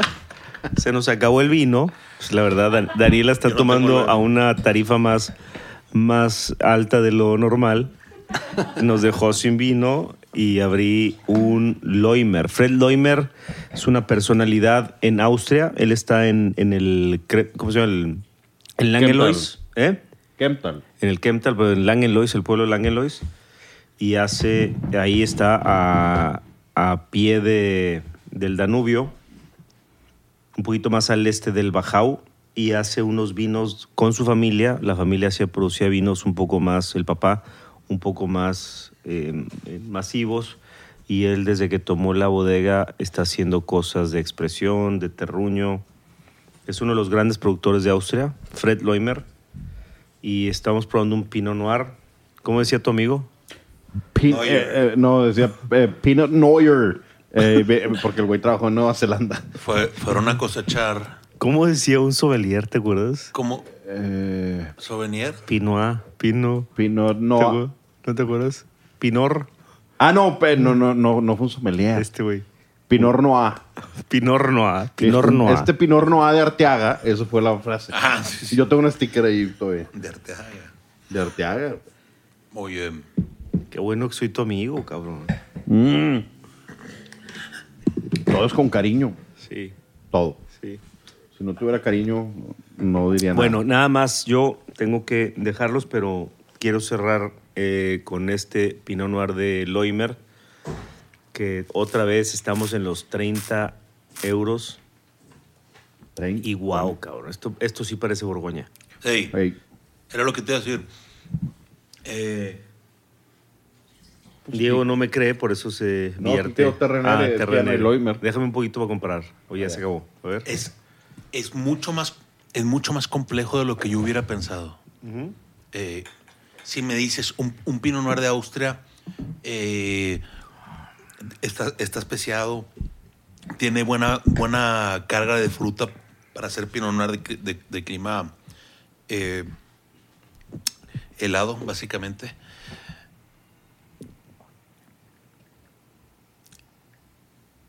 Yo me regresé al, al Nerelo, entonces. Mm. Pero, pero estaba increíble el Perdón, Pinot. perdón. Ay, eh, Es que estaba tratando de recordar que quería eh, resaltar la gran diferencia y creo que tal vez es lo que nos puede influir un poco en, en que nos guste más o no. eh, este, este vino es, creo que tiene un poquito de azúcar residual y no sé si, si eso mm, eh, o puede ser la comida que, que probamos, pero lo siento un poquito más redondo. ¿De cuál hablas? Del Loimer. Tú lo encuentras. No, yo no creo que tenga. No lo encuentro dulce. Yo no dije dulce ni off dry, sino comparado con otros Pinot Noirs. Sí, puede ser que esté más, más frutal. A ver. Oye, y bueno, para terminar con el invitado del día de hoy, más bien con el, con el sustituto de Miguel. Miguel. te vamos a invitar, te vamos a invitar, Miguel, te vamos a invitar. Fue bueno mientras duró. Vamos a negociar nuestro contrato juntos, Miguel. Todos tienen, todos Eh, tienen una fecha límite. Lo- los dos, los dos, los dos son nadie. Los dos son nadie, Miguel. Bueno, de la obra que va a haber aquí en The Little White Market de Pablo, vamos a tener algo de obra a la venta. eh, y, y ahorita voy a dejar que él explique los, los tres cuadros que tenemos. ¿Vas a dejar tres? Bueno, Oh. estos en realidad se van a una feria. Justo Ah, ahora está, está ocurriendo fama y son Ah. como los relevos Bueno, de la feria. pero dejará algo. sí, exacto. Y Yo- también, perdón, Humberto, lo que, lo que yo creía muy bueno, hablando de todo esto, que hablamos con Diego, era voy a dejar obra y a la vez podríamos hacer un proyecto como comisionado, algo que tenga que ver con esto que estuvimos hablando, quizás transpolar algunas lógicas, porque también es interesante hacer una obra que tenga ya algunos inputs de la lógica de la construcción padre. del vino. Qué o- padre, sí. Digo, cuestión, tiempo hay. Muy tiempo bien. hay. Más allá de las cosechas que somos, tiempo hay. Son, son este, técnicas, a mí me gustó mucho. Hay uno que vamos a, ¿Puedes subir ahorita la foto de los cuadros, Diego? Sí, sí, ahorita le doy. El primer cuadro eh, es uno que debe ser como de, 40 por 30. Exacto. 30 por 40. El ojo. El ingeniero. Ah, Es, ¿No es al revés? Es Digo un yo- bastidor, es un bastidor este, con tela y tiene esta técnica, este es de decantado, ¿verdad? Exacto. Esta técnica. Y lo que me gustó muchísimo, primero, que, que como dices tú, parece una impresión. O sea, no parece que es, que es una, un resultado de, de movimiento, vibración, secado, el tiempo de la viscosidad de la pintura, cómo va cambiando con el, con el tiempo al contacto con el oxígeno. Hay unas burbujas Sí, que, sí, que sí. tronaron y queda como la contraforma de la, de la burbuja. Y lo que Eh, me gustó muchísimo es la parte de atrás. O sea, es un cuadro que también lo puedes poner de repente, voltearlo, porque la parte de atrás donde se decantó la pintura y cruzó el bastidor está bien interesante. Le da, le da un volumen que hasta podrías sombrear el, se el llama, volumen de atrás. Sí, se llama frotage. Los surrealistas hacían eso, o sea, agarraban cualquier relieve y, y lo traspasaban frotando grafito. Y ese frotage es como. Acá se ve la sombra, ¿viste? Humberto directamente en el revés tanto de la pintura que pasó que se ve la sombra de. como esa nube inicial. Sí, ¿no? Sí, la, la idea es, eh, como les contaba, básicamente que algo que es muy, muy impulsivo tenga un tiempo de contemplación en el proceso más alto de, de- más allá de su secado, ¿no? Porque queda la pintura decantando en ángulos y, creo que es una técnica que tiene que ver mucho con lo que estuvimos hablando, básicamente. Después hay unos lápices que son bocetos y cosas más conceptuales. Ese es un estudio de dimensiones, o sea, es casi como un juego, es lúdico. Si un punto es la dimensión 1 y 2, obviamente son dos ejes. Eh, un triángulo son tres y así, bueno, hasta la 9, creo que. Y es un juego ya, bueno, que es la, obviamente si la 4 es el tiempo, que es la 5, que es la 6. Y entran fenómenos, no sé, de polaridad, cosas como... Electricidad. Exactamente, está- Ese, ese es el que más me gustó a mí por, eh, digo, no sé, me gusta como que los... O sea, yo sé que es un estudio, pero lo veo yo como garigoleos, porque no entiendo. En mi mente de pequeña, pero lo veo, me gusta. Pues Es lo que- que tiene 150 de coeficiente. 145. Ah, Ese es para de 150 en adelante. ah ok, ok. No, No, pues, sí, hay, hay un momento donde también eh, a la hora de pensar las imágenes son como pequeños enviones, digamos, o, o impulsos. Entonces, como que es importante, yo siento que hay un momento donde necesitas pensar en imágenes. Le- Les debe suceder. Ya agotaste el pensamiento mental abstracto y tenés que bajarlo a un papel, hacer tus listas, hacer tus esquemas. Entonces, esto funciona así. Los bocetos para mí guardan la idea completa, más grande, como hablábamos del método, más grande que el punto donde llegas a un resultado. Es como el boceto guarda más posibilidades que, el- a donde la obra llega. Y de hecho, si estudias así más nerd, eh, la historia de pintores que a mí me parecen muy buenos, vuelven a la misma idea y sacan diferentes resultados. O sea, las ideas, quizás los temas son pocos, para decirlo de una forma. Un pintor grande tiene cinco temas, pero tiene muchos resultados de ese tema, muchas representaciones. De hecho, la palabra dice, representan ese mismo tema una y otra vez. No sé, Minotauro, hablando de cosas mitológicas que se da mucho, mismo Picasso, ¿no? Había el toro, viste como sus, sus mismos símbolos vuelven a jugar y vuelven a jugar a través de sus épocas como pintor, de sus técnicas, de sus Los series. rinocerontes de Dalí, Exactamente. eh, que era Y los relojes y su esposa. Totalmente, Gala. gala. gala, Y también, por ejemplo, no sé, en Monet son los reflejos, son los nenúfares. El sol. Pablo, sol, el Pablo me agua. regaña, por- bueno, los impresionistas. ¿no? Nunca, nunca te regaño. Pablo me regaña porque en mi casa hay un... Ah, sí te regaño, sí te regaño, es cierto, sí te regaño. Desde que hace 26 años falleció mi padre, yo me quedé con una obra Anécdotas. de Salvador Dalí, que es una litografía. Pero la compró en el 70 y pelos. Y un día estábamos mi hermano menor y yo peleándonos, ebrios, y rompimos el vidrio. Y todavía la tengo sin vidrio. De hecho, ya la mandé a...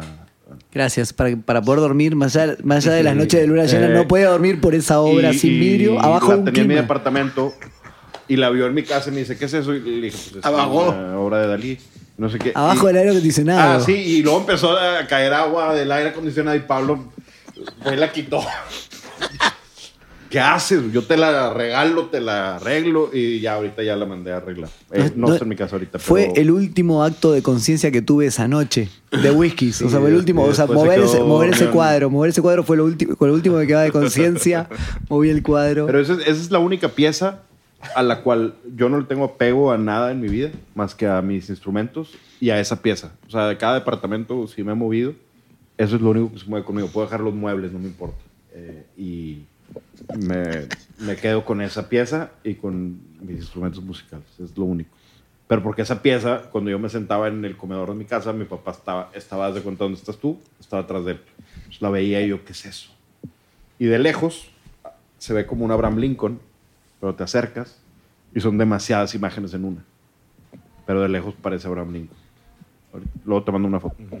Ese- sí, es esa etapa Súbela fractal también. de Es Dalí. un juego sí. visual. Sí. juego es un visual. juego visual loquísimo. Usa- y te acercas y se ve su esposa también viendo al, al Mediterráneo en Sí. una ventana.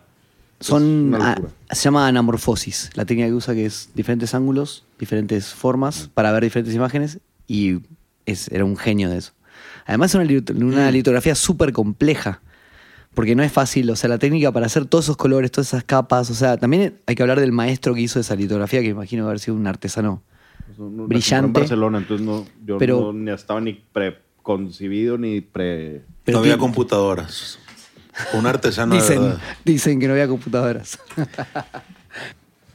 Falcon Man se va y bueno, ustedes de paso teléfonos para que. Falcon Man. Bueno, Pues bueno, nos- casa. yo creo que es vengo. hora de despedirnos para. hay más vino abajo si quieren. Yo no me tardo, tengo que ver algo con No, no digas eso. porque- Eh, a ver, sí. ¿Qué más, podemos, ¿Qué más podemos, qué más podemos, qué más pudiéramos? Hay cosas- probados, Stefano? Ah, y un San Joseph abajo. ¿Ven? Bueno, pues ha llegado la hora de, de decir eh, que nos vamos el día de hoy.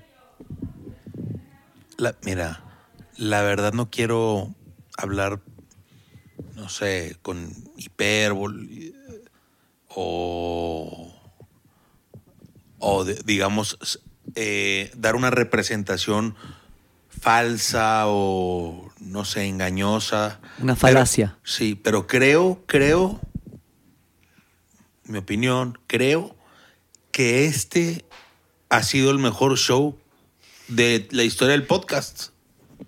Mm, ¿Tú crees?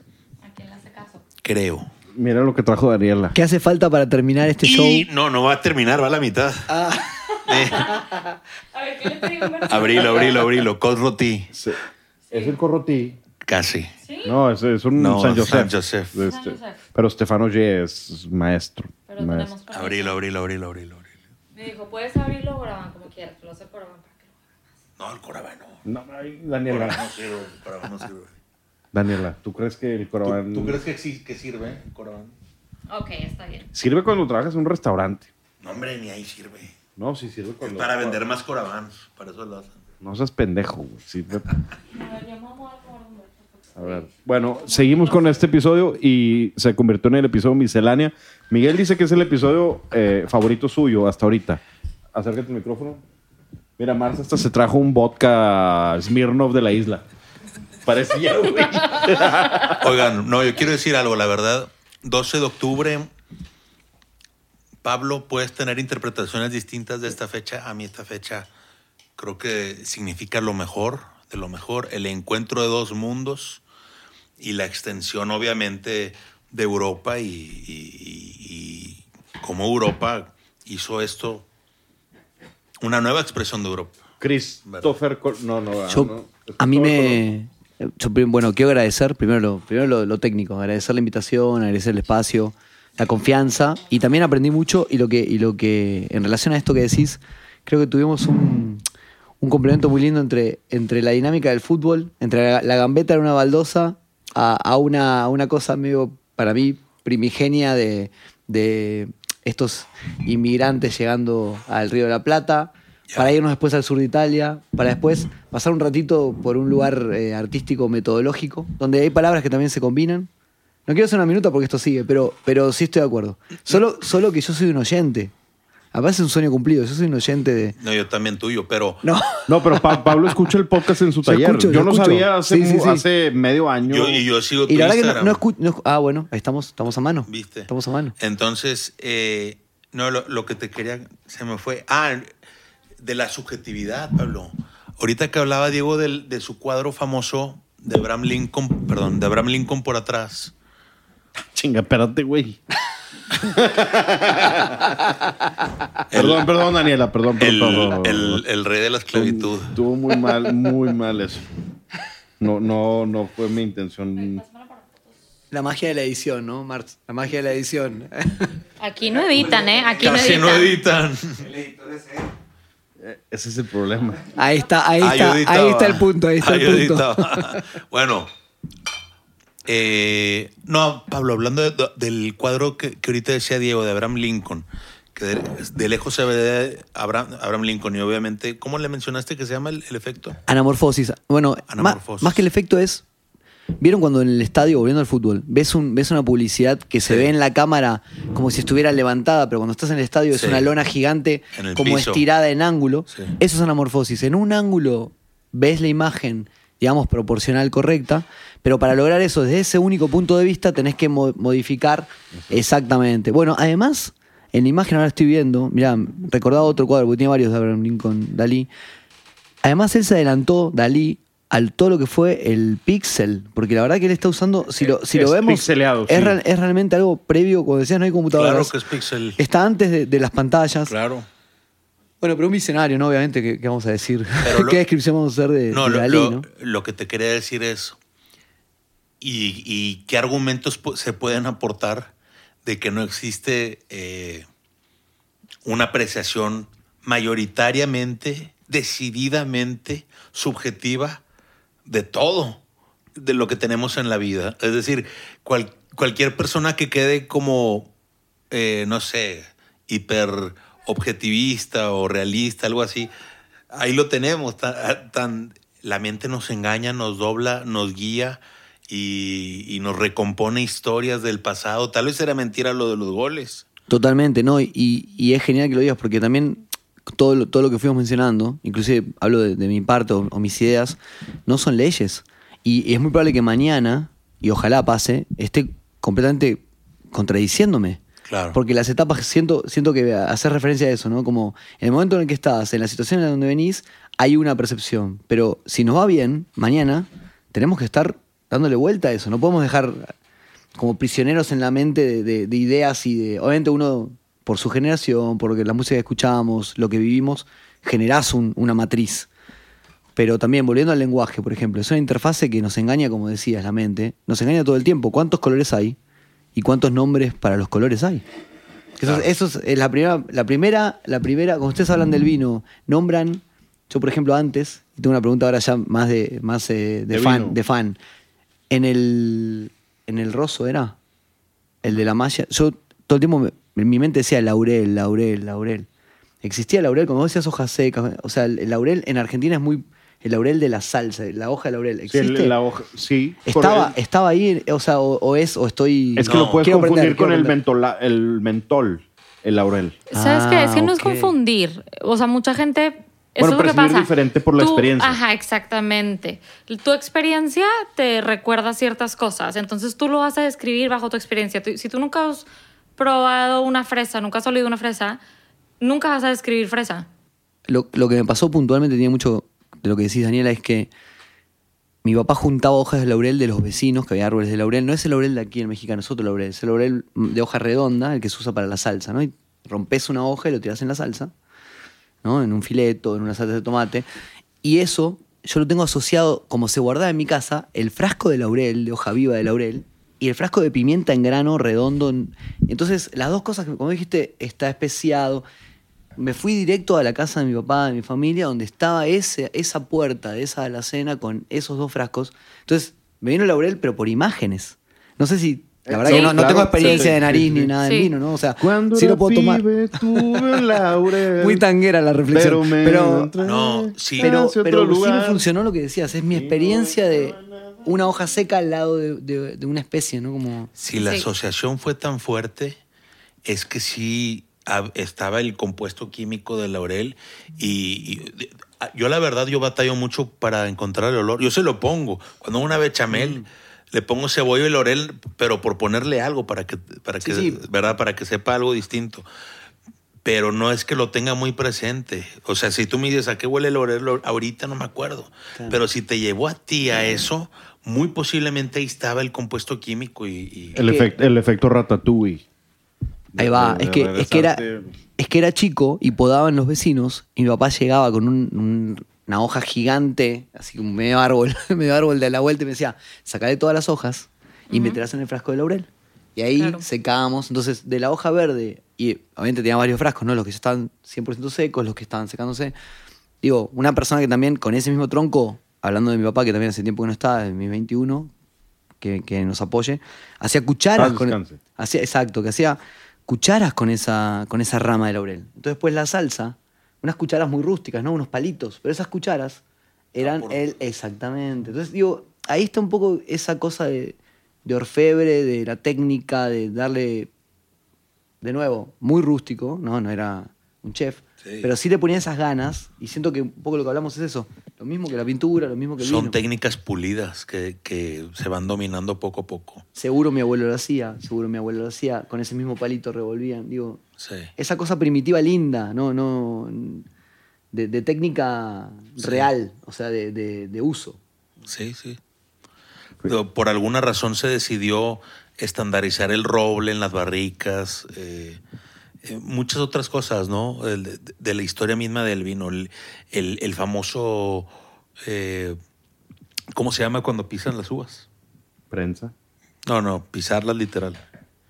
O sea, Con- con, lo- o con sea, con los pies. Pisarlas, güey. Pisarlas. No hay un nombre para eso. Eh, creo que No, sí, en algún lugar le O dicen. sea, fuera de pisar y stomping. Ah, no, stomp no, no. stomp. O sea, no me sé otro. algo así, pero Pero él le decía, este italiano que Eh, te cuento, él sí le decía así de una forma. digamos, eso es más común en, en lugares, por ejemplo, en, Borgo- en Borgoña era más común eh, por el tema de que la uva es más delicada, la semilla también, eh, intentar que con ese peso no fue. Y luego en Borgoña eh, se evolucionó al sistema de prensado en donde no es una, no es una prensa hidráulica que aplasta las uvas, sino un, eh, va siendo como, ¿cómo le llaman? Eh, bladder, ¿cómo se dice? ¿Mm? Bladder, ¿cómo se dice? Vejiga. Sí. Eh, Es como un sistema, así le nombran, al- algo un nombre ya, similar ya. a eso, en donde se va inflando una bolsa Sí, y es poco, o sea, muy, es muy poco a poco. es muy delicada ese, pre- eh, ese prensado, porque la- esa uva es muy delicada. Y, y- Es y son- increíble. Entonces sí, son cosas que se van refinando. Lo de los pies era, era, era más eh, para, para viñedos, uvas eh, más delicadas, etcétera, ¿no? Pues Sí. en, en Portugal todavía de repente existe esa práctica con el Madeira, con el Porto. Y yo no sé si ahí El sea... stomping. Sí. Eso también, Emilio Pepe, ve sus No sabía que stories. Emilio Pepe. Emilio Pepe, ellos todavía hacen, o sea, todo stomping. Me dan sus stories en Vendimia. Es que- Buenísimo. es que yo creo que más, Ya pasó, ¿verdad? Ya. pasó, sí. Eh, yo, yo creo que más, más este, Montepulciano de Abruzzo, eh, hablando de Italia.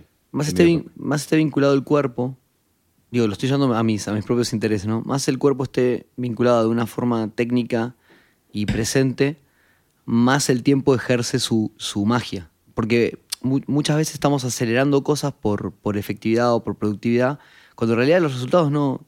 Digo, no vamos a inventar la rueda mil veces, ¿no? Pero realmente a veces está bien dedicarle un tiempo excesivo a cosas que, que en principio parece como esto que te digo, bueno, vamos a cortar esta hoja, vamos a dejarla secar, si no, hacer un limonchelo. Hay cosas que es, es puro tiempo, puro tiempo haciendo, ¿no? Obviamente las fermentaciones y demás, pero siento que vamos como en... Ustedes, me gusta mucho que el tema del destapador y, y todo, su, todo su interna, porque es un poco eso también. Bueno, vamos a hacerle fuerza, vamos a, vamos a abrirlo, que, que se grabe en nuestro cuerpo estar abriendo el vino, ¿no? Pero, o sea, no vamos a dejar que una máquina lo haga por nosotros. Digo, más allá de todo lo, lo que es el avance, no voy en contra de la tecnología.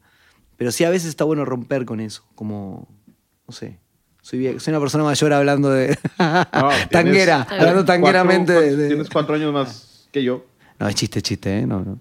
Nueve. La magia de la radio. No existiría. 32, 32. No, yo tengo- Ah, nadie- bueno, Mars es el único que en que queda. Anto, ¿cuántos años más? Treinta. Pablo, te puedes tallar. 30. ¿Qué queda Ya, de él qué? es el bebé. Él es el bebé. Pablo es el más ruco. ¿Qué queda de qué? O sea, que queda así de bien jovencito. Yo soy joven de espíritu humilde. Ah, yo también. Desgraciadamente. Eh, sí, es Pablo el más viejo, luego yo, después Miguel y después Daniela. Yo, soy joven de espíritu. Ah, yo también. No, yo ya no, Ant- ya no. Antiguo puede ser también. ¿Eh? Eh, se abrió otro vino. Eh, bueno, explique San Josef. Yo creo que es, eh, digo, es Necesitamos que Daniela nos dé todo el dato técnico. No, no hay que, o sea, sí, pero ¿Qué es, Dani? huélelo, es Cira 100%. Shira. No, te van a sacar de contexto. Un día que alguien... No, perdón, perdón, yo no dije eso. Ah, ándale. Syrah. Es eh, Syrah. Syrah del Norte. norte. del Ródano, ¿verdad? Una belleza. ¿Dónde está San Josef? Sí, en el norte del Ródano. Mira, te voy a enseñar un mapa. Pero digamos, si está Corrotí, está Bueno, Cornaz. Es arriba. Cornaz es el, el mero sur. Es el mero sur. Cornaz. Entonces, San Josef está arriba de Cornaz, arribita, arribita. Pero aquí hay mucha fruta negra. Hay zarzamora, hay eh, mora azul, algo de fruta roja, un poco de, de cereza, pero compotada. Aquí sí es un poquito Sí. compotado. Y tienes ese toque de, de mucha pimienta y un poquito de grasa de tocino, como el bacon fat. Bacon fat. Aquí tienes tu mapa del Ródano. Aquí tienes tu mapa del Ródano. Aquí está San Josef. Yo no puedo creer cómo Daniela hace esos dibujos. Sí, estos son mis notas carajos. de vino. Sí, o sea, parece un Este- wine folly y... estoy. Gracias. Bueno, también se sube. Tómale foto para. para ¿Te podemos copiar? Lo que quieran. Sí. Estas Impresionante. notas las tomé en el 2016 cuando estudiaba vinos en Nueva York. hablando, hablando del tiempo, Es que digo. de nuevo, ¿no? Algo que el cuerpo, perdón, el cuerpo está grabando. No sé si ustedes estudiaban escribiendo, yo estudiaba escribiendo. Yo también. Yo, yo eh, memorizo escribiendo. Y acá, ven- viendo estas anotaciones, el mapa, la prolijidad, o sea, es un, Beso, es un ¿qué libro es de artista, eso, wow, es increíble. No, Dani, es increíble. de- eh, hizo un dibujo topográfico casi de las regiones vinícolas. Si yo intento dibujar eso ahorita, me sale un así, no sé qué sea. Eh, o sea, no solo es letra hermosa de niña, eh, Es que, del libro de texto. que cabe perfectamente en, en cada área de la, de la página. Todas tienen el mismo tamaño, todas las letras. O sea, no todo el font es ¿Cuánto te, igual. te daban en...? Ah, no, subo y bajo en fonts. De repente mayúsculas, minúsculas, Sí. mezcladas, lo que me salga. Sí, y además de eso dibujó, hizo un dibujo geográfico, semitopográfico de la península italiana y ahorita vi nada De más de la zona del Ródano Norte. De todo, es más, de todas las regiones vinícolas. Estoy ahí está. asustado porque cuando yo estudiaba, y sigo, digo, a la vez sigo estudiando y sigo leyendo libros, pero yo, yo anoto. No, obviamente, mi- si te enseño mi libreta, vas a decir, este cavernícola no sabe escribir. Hago más garabatos como para memorizar. Yo no puedo escribir eh, de, de lo que estoy leyendo, sino más bien hago Te como... da flojera poner No, no, no, no. paras, artículos. También. de este- No, no es tanta flojera, es más. Por ejemplo, si, si estoy viendo los climats de, de cierto lado en, el Ródano, de, de más, soy más, un poquito más visual que nombrarlos.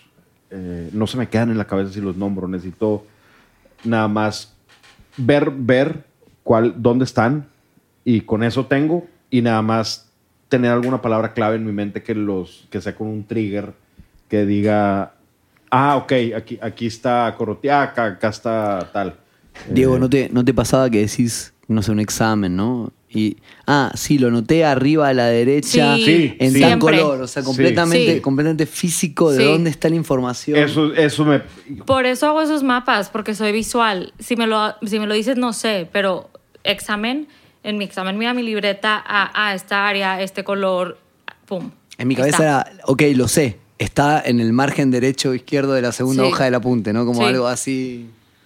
Cuando no, cuando no nos copiábamos, ¿o no? Cuando no teníamos el, el machete. Ah. o sea, diciendo cuando estudiamos. Yo, a- Sí. Humberto ha hecho una frase aquí en otros episodios, eh, porque él, él anota mucho en su libreta eh, sus pendientes, ¿no? Sus objetivos. Eh, ¿Sabes de quién lo aprendió? ándale, mira. Eh, no no no lo dudo eh Ya Da- lo ha dicho. Danielas, güey. Danielas, güey. Entonces, pero él, él, él dice una frase que. eh, ¿Cómo iba? Lo escrito no, no olvidado, una cosa así. Ah, lo- es que eso es la dice su esencia, es lo esen- la esencia de- del tema. Para mí es muy similar, ¿eh? O sea, para aprender verdaderamente a absorber algo es cuando lo escribo. Y para planear cosas, yo no puedo planear cua- negocios, este, cosas que he hecho aparte, este, si no lo detallo como algo así escrito, de pasos a seguir o lluvia de ideas, pero escritas con puño y letra. En computadora no me, no me sale. Bueno. Le- no me quiero poner muy místico, pero piensen en esto. El cuerpo haciendo tiempo cuando lo escribís y la mente libre para pensarlo. O sea, hay, hay como una motricidad también que juega ahí. O sea, lo que quiero decir es, cuando vos lo pones en un plano, en una libreta, en algo, lo dejaste ahí y liberaste a la mente de ese recuerdo. O sea, ¿por qué funcionan las agendas? Ok, ya lo noté, listo, ahora estoy libre. Es como que hacemos, defragmentamos el disco. Sí. O Ah, ya no estás pensando en hacemos mañana espacio para eso. Entonces tiene mucha lógica lo que decís, Miguel. Bueno, ok, voy a, voy a proyectar esto, pero necesito seguir teniendo RAM o teniendo memoria o teniendo fuerza para que eso crezca. Lo dejo acá y ese libro te espera. A mí me pasa mucho con ideas. Cuando uno tiene, obviamente uno en la creatividad tiene momentos altos y bajos, como valles, como todo, ¿no? Y cuando tenés muchas ideas, bueno, bajo todo lo que puedo. Siento que todo el mundo lo va a hacer, ¿no? Es una- Y después voy a ese banco. O sea, y me ha pasado muchas veces que, no sé, me invitan a hacer algo y él me pasó en, en la, en Cuatro Ciénagas, en la Hacienda 1800, ¿se puede decir marcas? ¿O cómo, cómo estamos de sponsors? Bueno, en la Hacienda 1800, en un momento, en un desierto de yeso que tiene muy cerca, me invitan a hacer una instalación y ese día yo la había dibujado en Berlín en el 2016 y le hice en el 2020 en México. No, a veces las ideas no coinciden en el momento que, en que vienen o que nacen, pero el cuaderno es como esa cápsula del tiempo que yo siento que es como ese banco. No sé si mañana voy a estar más inteligente o no, digamos. O sea, vamos a pensar que sí, pero bueno, tampoco soy tan optimista. si seguimos tomando vino, va a estar difícil. Digo, o no. Como o no. dice ah, el libro de Rick Rubin, que todo mundo, la- bueno, que la información ya está, Mm. los, las cosas, eh, las canciones ya están hechas, básicamente, lo- los cuadros ya están hechos. Es, o sea, puede ser que si yo no escribo lo que te mandé, a lo Hit, mejor, Semilla de hit total, una locura de tema. Una a, locura a de lo, tema. a lo mejor Mars- Increíble. ¿Lo escuchaste, Miguel? No sé. No, espérate, a lo, a lo mejor Mars se le iba a ocurrir imp- lo mismo. Sí, baja para muchos. David Lynch lo dice, baja para todos. Y, dice. y- y tiene, o sube. o sea, lo- es como estar pescando Sí, se, se trata de quién lo descubre primero. y nos ha pasado, ¿no? Porque Sí, cuando la... O sea, y, y- a veces lo pienso así, aunque no tan consciente como ahorita lo acabo de decir, de quién lo descubre primero, pero cuando te digo lo que han de haber batallado para sacar esta, esta canción, ah, utilizando ese verbo, o sea, el que la sacó, que, el, que el- no, no que la manufacturó, No, sino fue cayó. es, es más como un trabajo de, eh, ¿cómo se llama? A, pincel. eh, no, no. Sí, sí, como de, esculp- De de escultor, escultor, de sí. sacar, como decían, sí, sí. Ahí, mira, no quiero volver a los Kings para ser fanático de los hermanos Davis, pero yo siento que, muchas veces lo hablamos, Bienvenido con eso. No, pero lo hablamos juntos esa noche, esa noche de- del clima y el Dalí en, en tu sala. lo hablamos esa noche. Ah, yo estaba ahí. Sí, sí, sí, sí, sí estaba, sí estaba. Llegaste, llegaste como dos horas tarde. Che, clima asqueroso. Tremendo. Pero siento que a veces hay momentos en la música, sobre todo, que alguien tira una primera idea de un, de un movimiento y viene el segundo. No, no quiero poner una. Me van a odiar todos los fanáticos de los Beatles, pero yo siento que los Kings abrieron camino a cosas Por su, no, que de después, que después eh, manufacturaron mejor o, o- o domesticaron o encontraron su canal. O sea, quiero decir, Pixies, por ejemplo. Cobain lo decía. Yo solamente quería hacer música como, como de Francis Black, ¿no? O sea, él, él quería hacer eso y le salió Nirvana. Entonces, ¿qué Richards dijo? Yo quería tocar como los bluseros. Exactamente, y hizo los Rolling Stones. Entonces digo, como está muy interesante esa cosa de inspiración donde el primero que baja un color, que aterriza un color, quizás no es el color más limpio, quizás no es el color más puro. Alguien lo ve y dice, acá existe esta posibilidad, lo refina y lo hace realmente potente. Digo, podemos, la verdad que la historia de la música para mí son todos hermanos, no, no hay nadie que esté afuera de la, de la red, quiero decir, pero no sé si lo... Si lo... Ni, en, ni en la producción del vino, ni en muchas otras cosas que le dan valor a la vida, ¿verdad? Pues eh, existen eh, regiones que no, se, no existían las redes, no existía nada de comunicación y que hacen vinos iguales, Es increíble. similares. El vino, eh, Por ejemplo, vamos a decir, imagínate hace 200 años tal vez. Eso te iba a preguntar, ¿en qué momento, en qué momento histórico estabas No, como imagínate linkeando? un vino bordelés. como el que vimos hace rato, Pesay Loñac, 1989, 8-9. Pero no sé dónde- 12% de alcohol. Quién sabe dónde está, pero... 12% se lo llevaron. Ahora, ahora imagínate el... eh, ¿Qué estaban haciendo en, en Porto?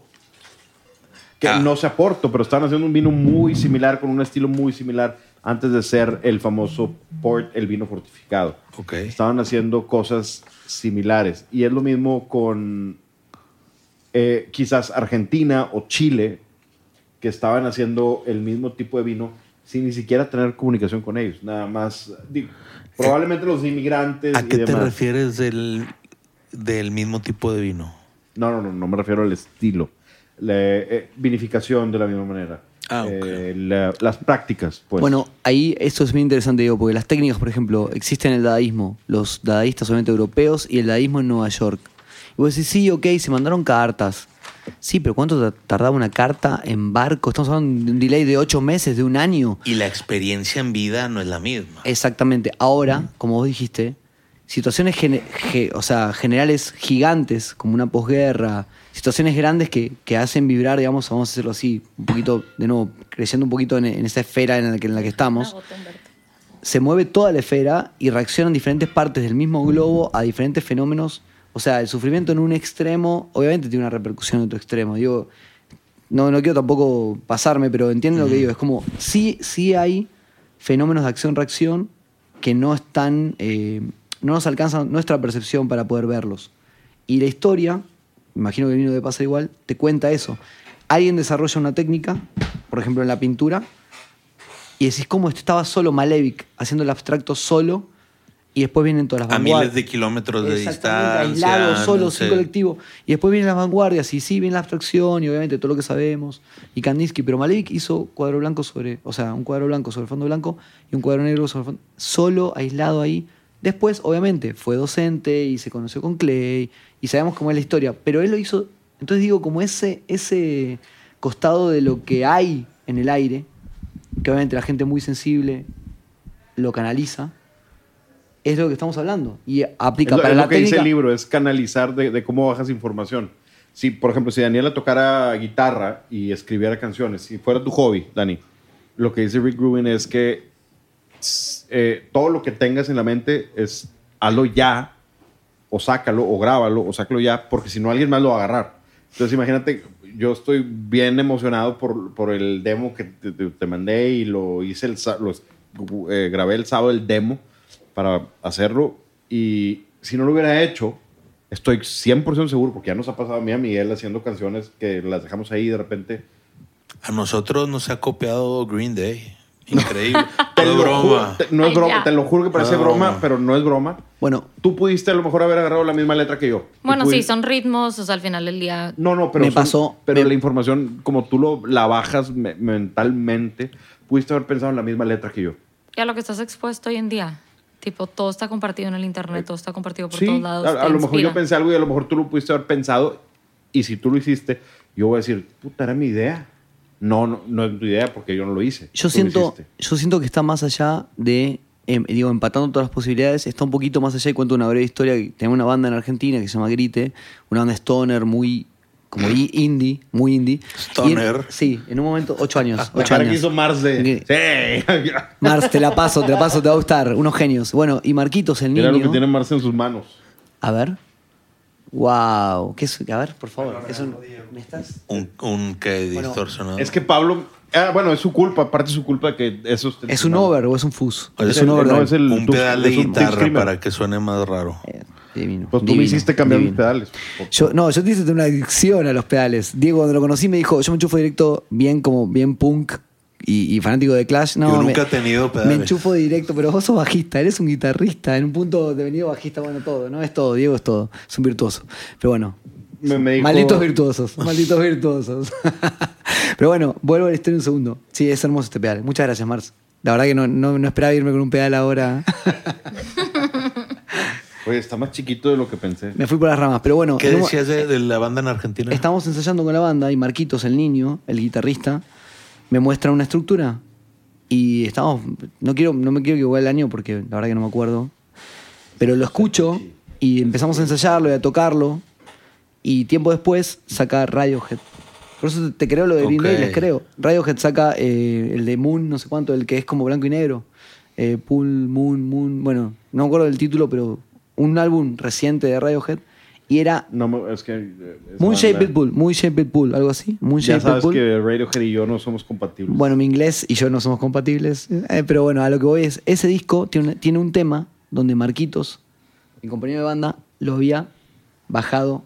Obviamente, por ahí después, porque si el disco salió, ¿qué te gusta? Seis meses después, quizás al mismo tiempo, o quizás lo hicieron ellos antes, y los tiempos de, de la producción, ¿no?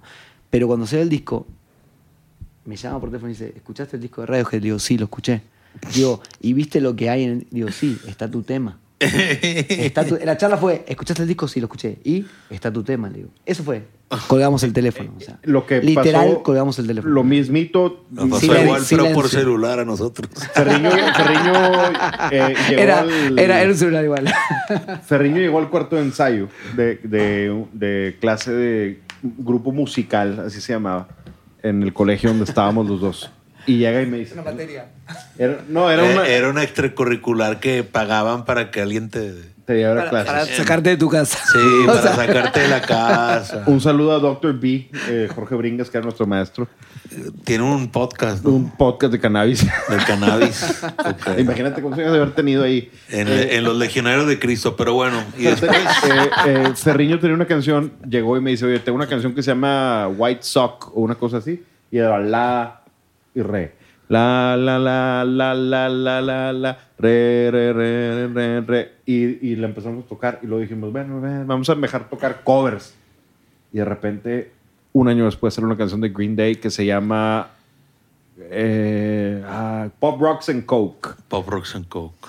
Igual, lo El- mismo. la misma progresión y el mismo ritmo. Mismo ritmo. La misma Tiempo, progresión. todo, la el voz, tempo, todo la el- voz igual, el, el misma. Y dije, ¿qué pedo? ¿Qué, qué es esto?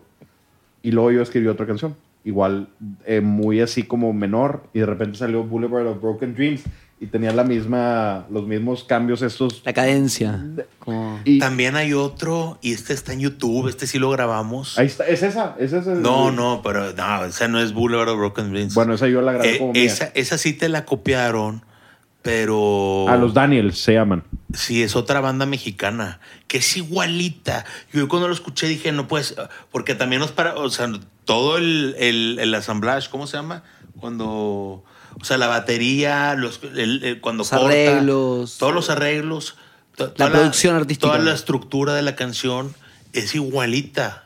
Es- y, y ese sí se subió a YouTube y. ¿Y creen, ¿Y creen que tiene que ver la zona, como dijiste, otra banda mexicana? ¿Creen que tiene que- la zona influye en eso? No. ¿O baja? O, baja, Sí. o sea, La quiero decir, claro, la zona, las competencias culturales, Sí. la, la- la idiosincrasia, o Pues sea, son unos chilangos. eh, digo, Pero están hablando en un mismo tema de rock y quieren hacer algo así. sabemos que el idioma no es lo mismo hacer una canción en un idioma abstracto que hacerla en español, que es muy complejo, Claro. que hacerla en inglés. O sea, una melodía en inglés, por todo lo que consumimos, también está en nuestro oído, que es como una gran... O sea, Pues era en español y era igualito. No, pero mira, ima- imagínate un canvas blanco de todas las posibilidades armónicas. Hasta lo, todo lo que suena mugrero, todo lo que suena white noise, todo lo que es bueno, todo lo pop. ¿Sí me explico? En, en el white noise y en el mugrero nadie va, ¿ok? En el tema moderno, de cuando tocábamos 2004, y esa canción luego creo que la sacaron en 2007, o algo así, por ahí. Y ahora yo me la volví a robar para mi propio proyecto y la saqué Bueno. el año pasado. Boludo, pelotudo. Eh, Eh, digamos, hubo un- un ma- una ventana de cinco años en donde todos intentaron hacer una expresión, ¿no? Y por eso de ahí un dardo salió igual, pero igual. puede, digo, puede pasar lo mismo con Corrotí, con San Josef, con Cornaz, en cuanto a. Hablando de Ródano, porque ahorita estamos tomando 100% Sirá San Josef, que está espectacular. Eh, yo creo que para terminar el episodio es algo bien interesante. Tus comentarios, Daniela. Mis comentarios, mis comentarios realmente... vino, del vino. Ah, del vino. Del Digo, vino y aparte, digo. En general de es- esto, o sea, yo creo que es parte de lo que estás expuesto. O sea, sí, white canvas, pero ¿a qué estuviste expuesto? Y sí la parte cultural o si te has movido por diferentes culturas. O sea, no por nada las canciones de ciertas regiones o así tienden a parecerse más. O sea, siento que, pues sí, es algo que estás expuesto. Y también con el vino. O sea, hay gente que hace vino que lo llevan haciendo cientos de años sus familias y lo siguen haciendo de una manera. Y hay otros que dicen, ah, yo estoy empezando, somos más nuevos y lo hacen de otra manera porque están expuestos a muchas otras cosas diferentes y se quieren expresar diferente. Digo, este sí es tradicional en el tema de San Josef, el de Estefan, no sé. Por el calor. Este, ajá. Pero piensa Y- Burdeos, hace 40 años, 50 años, todos eran 12% alcohol, 12 y medio. Ese era el rango. Y ahorita todos son 13 a 14.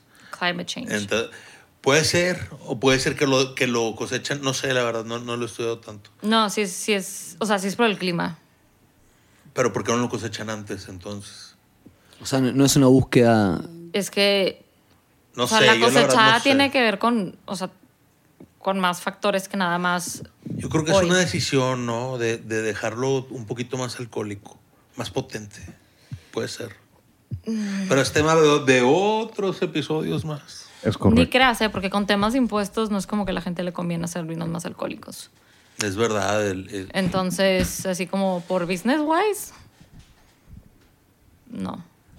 es verdad, en el costo del impuesto. El gobierno ahí haciendo la tarifa. Sí. Tú co- Wow. eh, de este vino, mira. eh, en, en esto gama de dos episodios, cómo fuimos progresando del primero.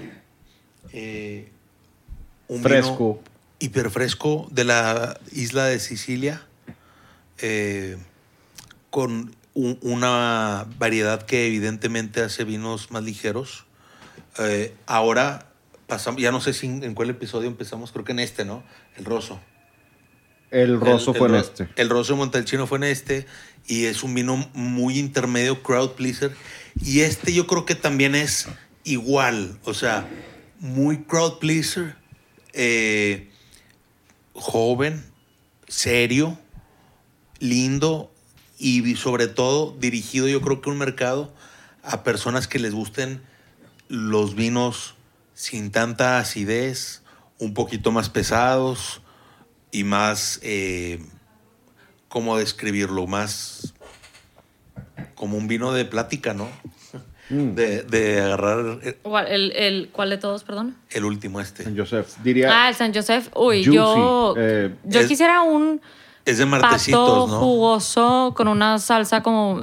ah, con eso, o sea... De ciruelas. Barbecue ribs. Sí, bueno, también, también. Una torta de, una torta de brisket. ¿No? Un, un, un whisky. Este, es Sí. el, este es el vino que se mantiene mejor solo, ¿no? Fácil, de los tres. Uy, yo El creo que alguien se... Yo voy a contradecir en este sentido. Ahí te va.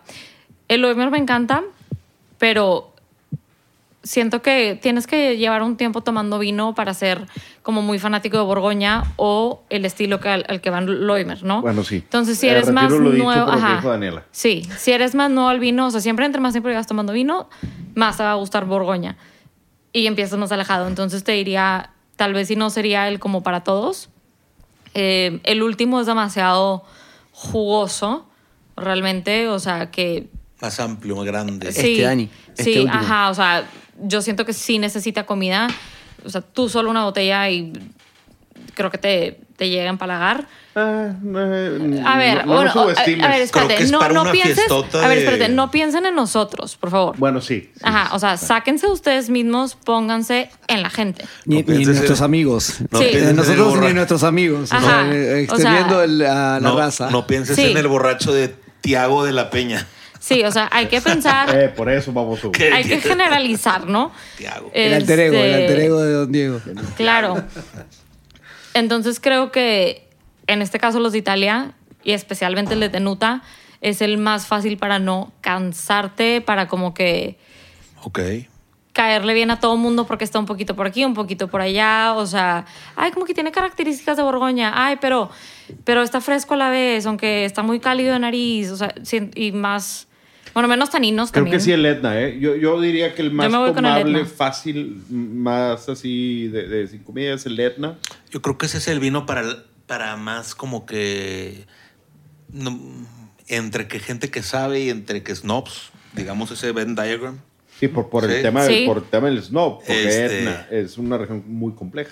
Y no nada más por lo complejo. El, vi- el- yo hablo del vino en sí, muy buen vino.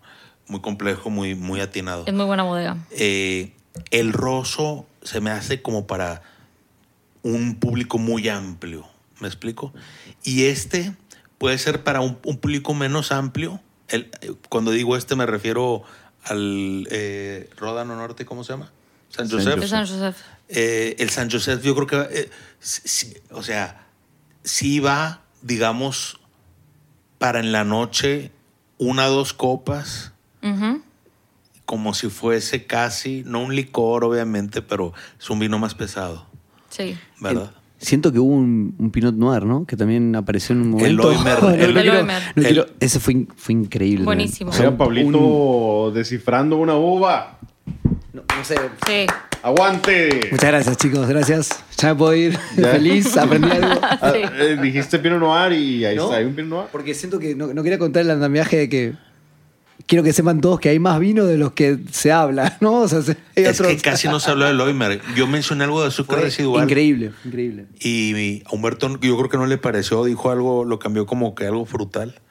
Pero a, lo- a lo que yo voy, no, no sé, lo, lo notaba muy balanceado. Y no, y no off-dry como un Riesling. Yo no me refería a algo así. Tampoco digas Sí, como un Riesling, güey, porque Por eso. Sí, o sea, estamos hablando de Pinot Noir. No, por eso. O sea- Pero piensa, ¿el Riesling cómo es? ¿Es seco, seco o es o existe off-dry. off-dry? sí. ¿ok? Yo no me refería a ese nivel de azúcar off-dry, sino un punto intermedio. O sea, no 100% seco el, el Oimer. Y creo que, no sé, le ayudaba mucho. Creo que le daba peso en, en la acidez, se compensaba. Yo no lo encontré. Se me hizo un vinazo. Eh, ¿Se te dio seco, seco, seco, seco? Sí, me encanta. Creo que sí. Porque yo creo que hubiera tenido mucha más, que Pero hubiera tenido más acidez. sí, ok, estoy de acuerdo en eso. El, el- el tema de, de la acidez, pero lo, lo frutal a mí no me, no me lleva por un algo off-dry. No, no off-dry, perdón. Azúcar Algo que digas residual. azúcar residual, no creo. Es, es más el sentimiento de la fruta. Sí. Ok. Y quizás un po- hasta un poquito de fruta cocida, no pasa nada. No, no es como que... eh, Es, algo- que aparte lo sentí muy fresca. Muy, Sí, es un fresca, pero- ¿eh? pero- Sin errores, entonces, muy buen no vino. está peleada con, con la fruta cocida. Puede haber fruta fresca, fruta cocida, no pasa nada. Puede- eso puede pasar en Barolo, puede pasar en Montalcino, puede pasar en Rioja, puede pasar en donde quieras. Pues en- enorme aportación de Pablo, rescatar eso, el, el, el Pinot Noir perdido. eh, Exacto, contando, contando las, el andamiaje oculto del show. Y, y que próximamente va a haber obras de Pablo en The Little Wine Market. Y todos estos vinos tienen descuento. muy bien. Vengan por sus vinos. Si no Aprovechen. aprovechan el descuento que se les está dando a los que nos escuchan. En La Magia, en Etna Rosso, el, el Terrenere, Loimer, sí, ¿no? Bueno, pues sí. Sí. Loimer Pinot Noir. Ahora Y en Ahora sí, pues ya el le pusimos. Humberto no sabe, pero San ya. Joseph Le Passage 2020 de Stefano Gier. Todos tienen descuento. Vengan por él, escuchen los capítulos con nosotros, tomando los vinos al mismo tiempo que nosotros. A ver qué opinan, a ver si les si bien los mismo que nosotros o si no. Diviértanse, sigan a Pablo Isolio en sus redes como Arroba Pablo Isolio, muchas gracias. Gracias chicos por la invitación. y arroba gusto. perro de viaje, ¿no? No, es, es- bueno, sí, también, pero casi no lo veo. No, es eh, Siempre te mando cosas de perro de viaje, con pero razón me contestas. es el, es el familiar, ahí subo fotos de, de mi perrita, o sea, cosas Ah, muy, muy, burro. muy poco interesantes. No, te voy a mandar No, las- es, los es arroba Pablo. de Charlie a, a Pablo Isolio. Sí, sí, es arroba Pablo Bisoglio. Y muchas gracias de nuevo por la invitación. Estuvo increíble, aprendí mucho.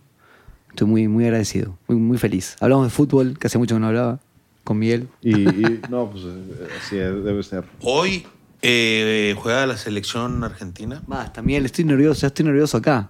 O sea, contra favor. Paraguay. No hay nada que, que tener nervios. Es un, es un estado de ánimo argentino general estar nervioso.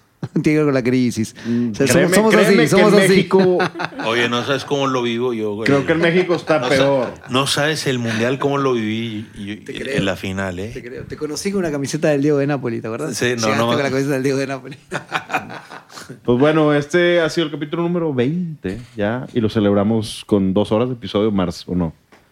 Tres. Este. Lagen Lois. Ah, ok. Oh, eh, El, el Noir perdido. ah, no. Es el. Sí. Es como la. Y si le sigues dando vino, le siguen. No sé, es lo peor. Como diría Vicente Fernández, si siguen aplaudiendo, yo sigo cantando. Si me siguen dando vino, seguimos hablando. Sí, me abres otra botella de otra región y entramos a otro país. A menos que Me abres el un base, Nebbiolo y, no me, y no me voy a callar. qué iría, digamos? Entonces- La regulación, Sí, ¿con qué te refieres? niveles de azúcar, Ah. de- Dejémonos hablar. Gracias por estar aquí, pudiendo estar allá. Se acabó.